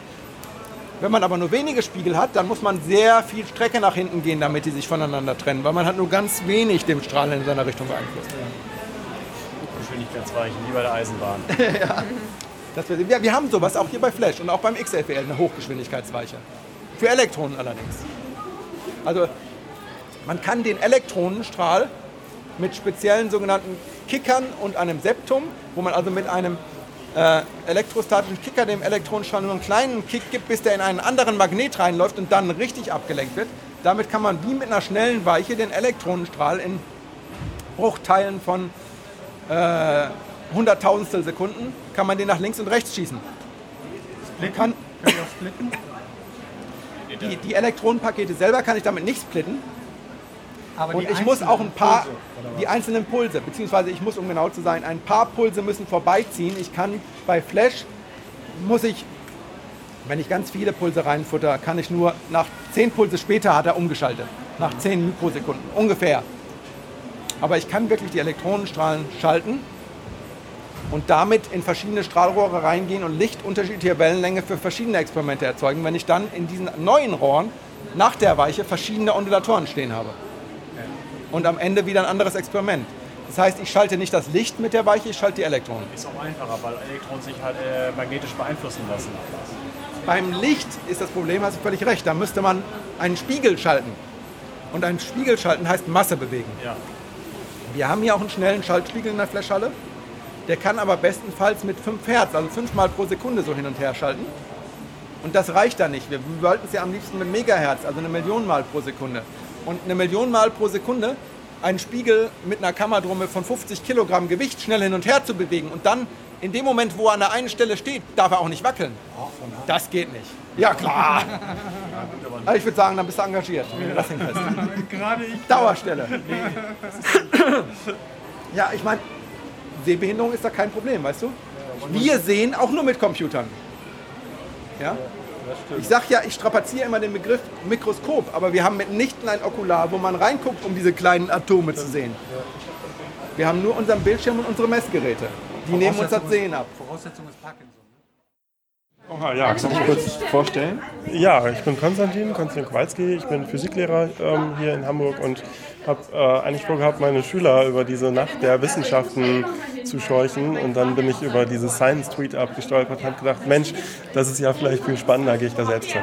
Und deine Schüler gehen jetzt leer aus oder sind davon auch welche hier? Nee, ich glaube nicht. Also ich hatte denen das angeboten, dass wir uns dann danach noch treffen, aber es hat sich noch niemand in so eine Liste eingetragen, die ich dann online gestellt habe. Also glaube ich, dass da niemand kommen wird.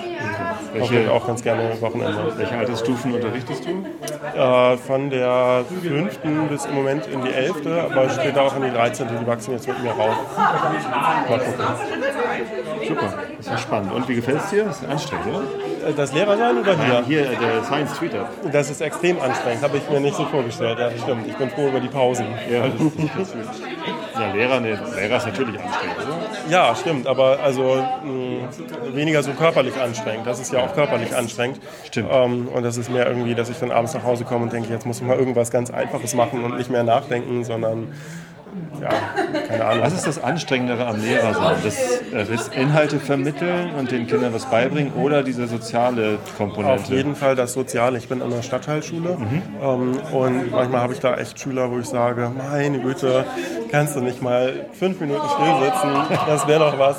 Ähm, das ist schon echt anstrengend. Ähm, Du musst und mal in unsere Klasse gehen. Die ist richtig anstrengend. okay, was ist das für eine Klasse? Wo ist die? Ähm, vierte Klasse in Telde. Okay. Grundschule Trelde. Okay. Ja, ich habe eine sechste Klasse, die ist auch ganz furchtbar. Also das ist wirklich ganz furchtbar. Ich glaube nicht, dass ihr da ranreicht. Also echt nicht. Na, wer weiß. ja. Ja. ja, vielen Dank. Klar, gerne. Mal an. Hallo, wir sind vom Club Schieders Podcast und wir sammeln Filmspuren hier ein. Ja. Äh, kannst du dich kurz vorstellen, bitte? Ich bin Lisa Leander. Ich arbeite noch bis Ende des Jahres bei Welt der Physik, also die, die hier auch das Tweet aber organisiert haben. Ähm, und du bist jetzt irgendwie ab und zu nicht dabei gewesen, weil du dir selber wahrscheinlich was vorstellst. Ja, ich habe noch ein anderes Projekt, äh, das Netzwerk Teilchenwelt. Die machen, das ist quasi der andere Teil meiner Stelle, die machen so Teilchenphysik für Jugendliche und da hatten wir hier auch noch einen Stand, den ich betreut habe. Teilchenphysik für Jugendliche. Ja, Gab's und auch für so Lehrer. portugiesische Quarkteilchen? Oder? Äh, Nee, leider nicht. Aber die dürfen dann auch mal sich, äh, die dürfen auch wirklich Higgs-Teilchen suchen in den ganzen Teilchenspuren, die am LHC aufgezeichnet werden und dürfen die mal selber. kein Schluck auf von? Nein. Higgs-Teilchen gefunden? Nein, kriegt man nicht. Aber wenn du gerade nicht an deinem Stand sein musst, dann läufst du hier mit. Dann bin ich hier mal mit dabei, genau. Weil Weil du auch auf Twitter aktiv bist? Oder? ja, über Welt der Physik und weil ich ja jetzt noch ein Studium mache in Medienentwicklung und wir wollten uns mal diese ganzen Science-Feed-Ups mal ein bisschen systematisch angucken und zu gucken, wie machen das die Leute, läuft es gut so, wie es läuft oder müsste man da noch was besser machen. Und wie ist dein Eindruck? Ähm, ja, ich war recht überrascht, wie viele verschiedene Leute da eigentlich so bei mitmachen, weil ich dachte, das sind eher so die Journalisten, die da so hingehen und dann auch ihre Themen suchen und die Leute interviewen. Aber es sind ja viele hier auch so, weiß nicht, also die Fotografie machen oder Social Media Management oder so ein Kram oder einfach nur so twittern und es irgendwie interessant finden, über Wissenschaft zu twittern. Also es ist ziemlich bunt gemischt, das hätte ich nicht so gedacht. Stimmt, ja. Stimmt, wir sind die einzigen Podcaster. Obwohl, es gibt ja noch eine vom Radio, ne? Hier mit Bleach. Stimmt. Ja. Nee, die macht doch NDR Fernsehen. Ich glaube, es ist beides. Ich glaube, Welt des Wissens wieder Fernsehen. Also es ist irgendwie beides. Bleach ist Fernsehen und Radio. So. Ach. Ja. Habe ich heute gelernt. Na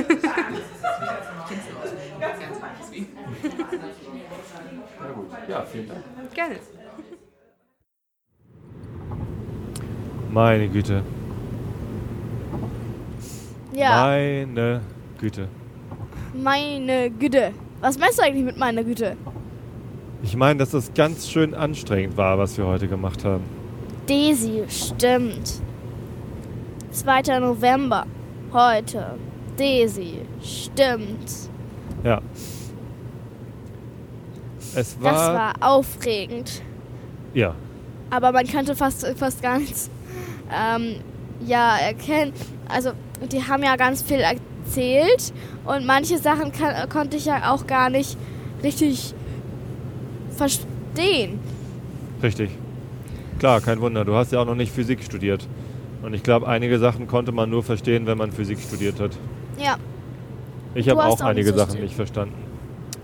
ja, Aber dafür war es auch einfach zu viel. Ich glaube, sogar die besten Physikstudenten hätten heute nicht alles verstanden. ja. Ja, das sei unser Motto heute. Was ist- Daisy. Daisy ist unser Motto heute, das stimmt. Ja. Aber, auch wenn man nicht alles verstanden hat, ein bisschen was ja eben doch. Ja. Und aufregend war es allemal.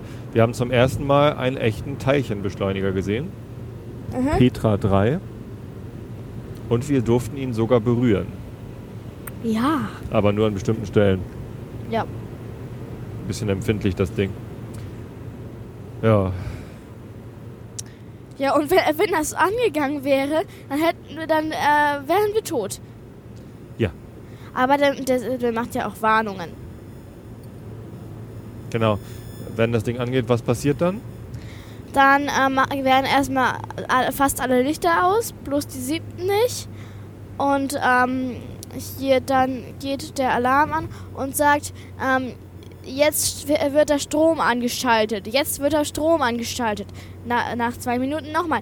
Jetzt wird der Strom angeschaltet. Jetzt wird der Strom Und angeschaltet. wenn man dann noch drin ist, was muss man dann machen?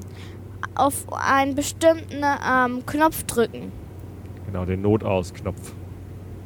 Also solltet ihr mal in einem Teilchenbeschleuniger sein und das Warnsignal kommt, die Notausknöpfe sind nicht weit voneinander entfernt. Sieben so Meter. Zehn?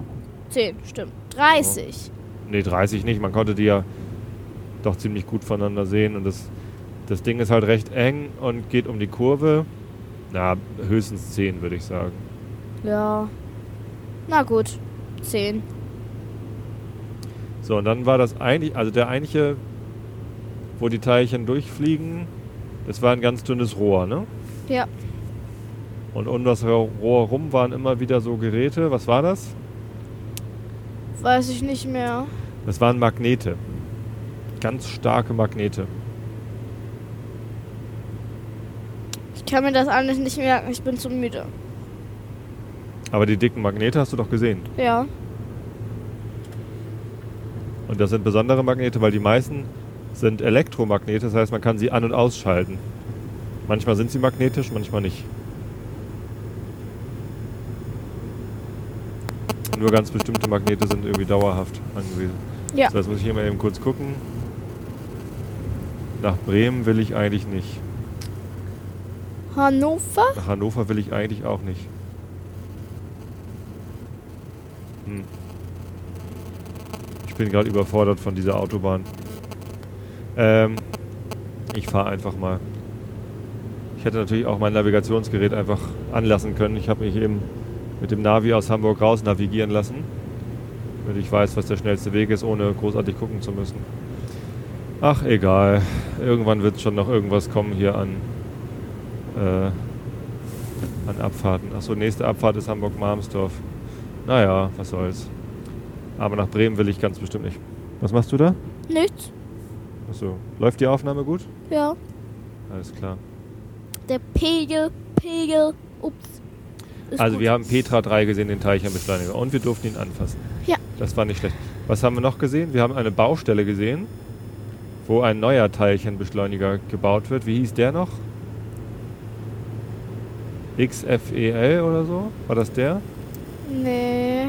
Da das war so ein linearer Beschleuniger, der also nicht äh, im großen Bogen irgendwie mit vielen Kilometern Durchmessern durch die Stadt gejagt wird, sondern der wird einfach geradeaus geschossen. Drei Kilometer oder so. Ja. Bis nach Schenefeld. Und ich habe ähm, etwas ähm, gefilmt. Das können, kann ich auch noch runterladen. Hochladen. Das, hochladen. Ähm, dann, ähm, da, da waren ganz viele Lichter. Die sind, auf, also die sind so längs gegangen. Und dann am, äh, das, das war irgendwie so 90 Sekunden oder so. Und am Ende hat am, hat am Ende des Tunnels ähm, zwei, zwei, äh, zwei Punkte aufgeleuchtet. Man, ähm, und das sollten diese ähm, Teilchenbeschleuniger, glaube ich, sein, oder? Das sollten eigentlich die Photonenblitze sein. Die Photonenblitze. Und die, äh, die sollten auf einen zuschießen. Also die ähm, sollten Lichtgesch... Also das, das sah wirklich so aus, als ob das zwei ähm, Teile sind, die Lichtgeschwindigkeit haben. Naja, das Licht hatte ja auch Lichtgeschwindigkeit. Ach, egal. Stimmt? Das stimmt? Licht hat immer Lichtgeschwindigkeit, sonst wäre es ja nicht Licht. Stimmt. Okay, ja, jetzt sind wir aber völlig ermattet und ermüdet und voller Eindrücke. Wir haben ganz viele interessante Leute kennengelernt. die man über Twitter kennenlernen kann. Genau, das waren alles Twitterer. Wir werden die ganzen Twitter-Accounts nochmal verlinken vielleicht. Und oh Gott, das wird richtig anstrengend, das alles zusammenzuschneiden, weil das jetzt natürlich alles einzelne Spuren sind. Wir haben natürlich nicht das Gerät die ganze Zeit laufen lassen. Das wäre viel zu lang gewesen. Ja, Ähm, es wären dann acht Stunden gewesen. ja, wir könnten auch einfach acht Stunden Audiomaterial hochladen. Aber nein, das machen wir natürlich nicht. Gut. Und dann hoffen wir euch, dass euch diese Sonderepisode äh, gefallen hat, auch wenn sie mal ganz anders war als alle anderen Klogschieders-Episoden. Normalerweise erklären wir immer nur vier Begriffe oder so und dann war es das. Und diesmal ging es um sehr, sehr viele Begriffe und alle im DESI. Also, vielen Dank fürs Zuhören. Ja. Und ähm, geht, also ich habe jetzt auch einen Twitter-Account. Ähm, Mara Klug, könnt ihr mich kennenlernen. Also, ähm, Da könnt ihr mich aber mal kennenlernen. Nein, ähm, da könnt ihr mit mir twittern. Und ähm, meine E-Mail-Adresse ist mara.klugschidas.de. Und deine? Meine ist Tobi at irgendwas. Klugschidas. Ja, Klugschidas oder Isolation oder einschlafen-podcast.de oder. Ach, ich habe viel zu viele Domains. Ich müsste eigentlich mal aufräumen. Egal. Wer mir schreiben will, findet schon irgendwo eine E-Mail-Adresse. Steht auch im Impressum sonst. Okay, dann geht auf klugschidas.de. Schreibt uns Kommentare. Ja. Und ähm, was wir besser machen können, was wir dann vielleicht machen, irgendwas, irgendwas machen, was wir machen können, ähm, was, äh, was spannend wäre. Und ähm, gibt uns Tipps. Und vor allem natürlich, ob euch das jetzt gefallen hat vom Science Tweetup. Weil wenn euch das gefallen hat, fahren wir vielleicht mal wieder zu einem Science Tweetup. Ja. Okay. Bis dann. Tschüss. Tschüss.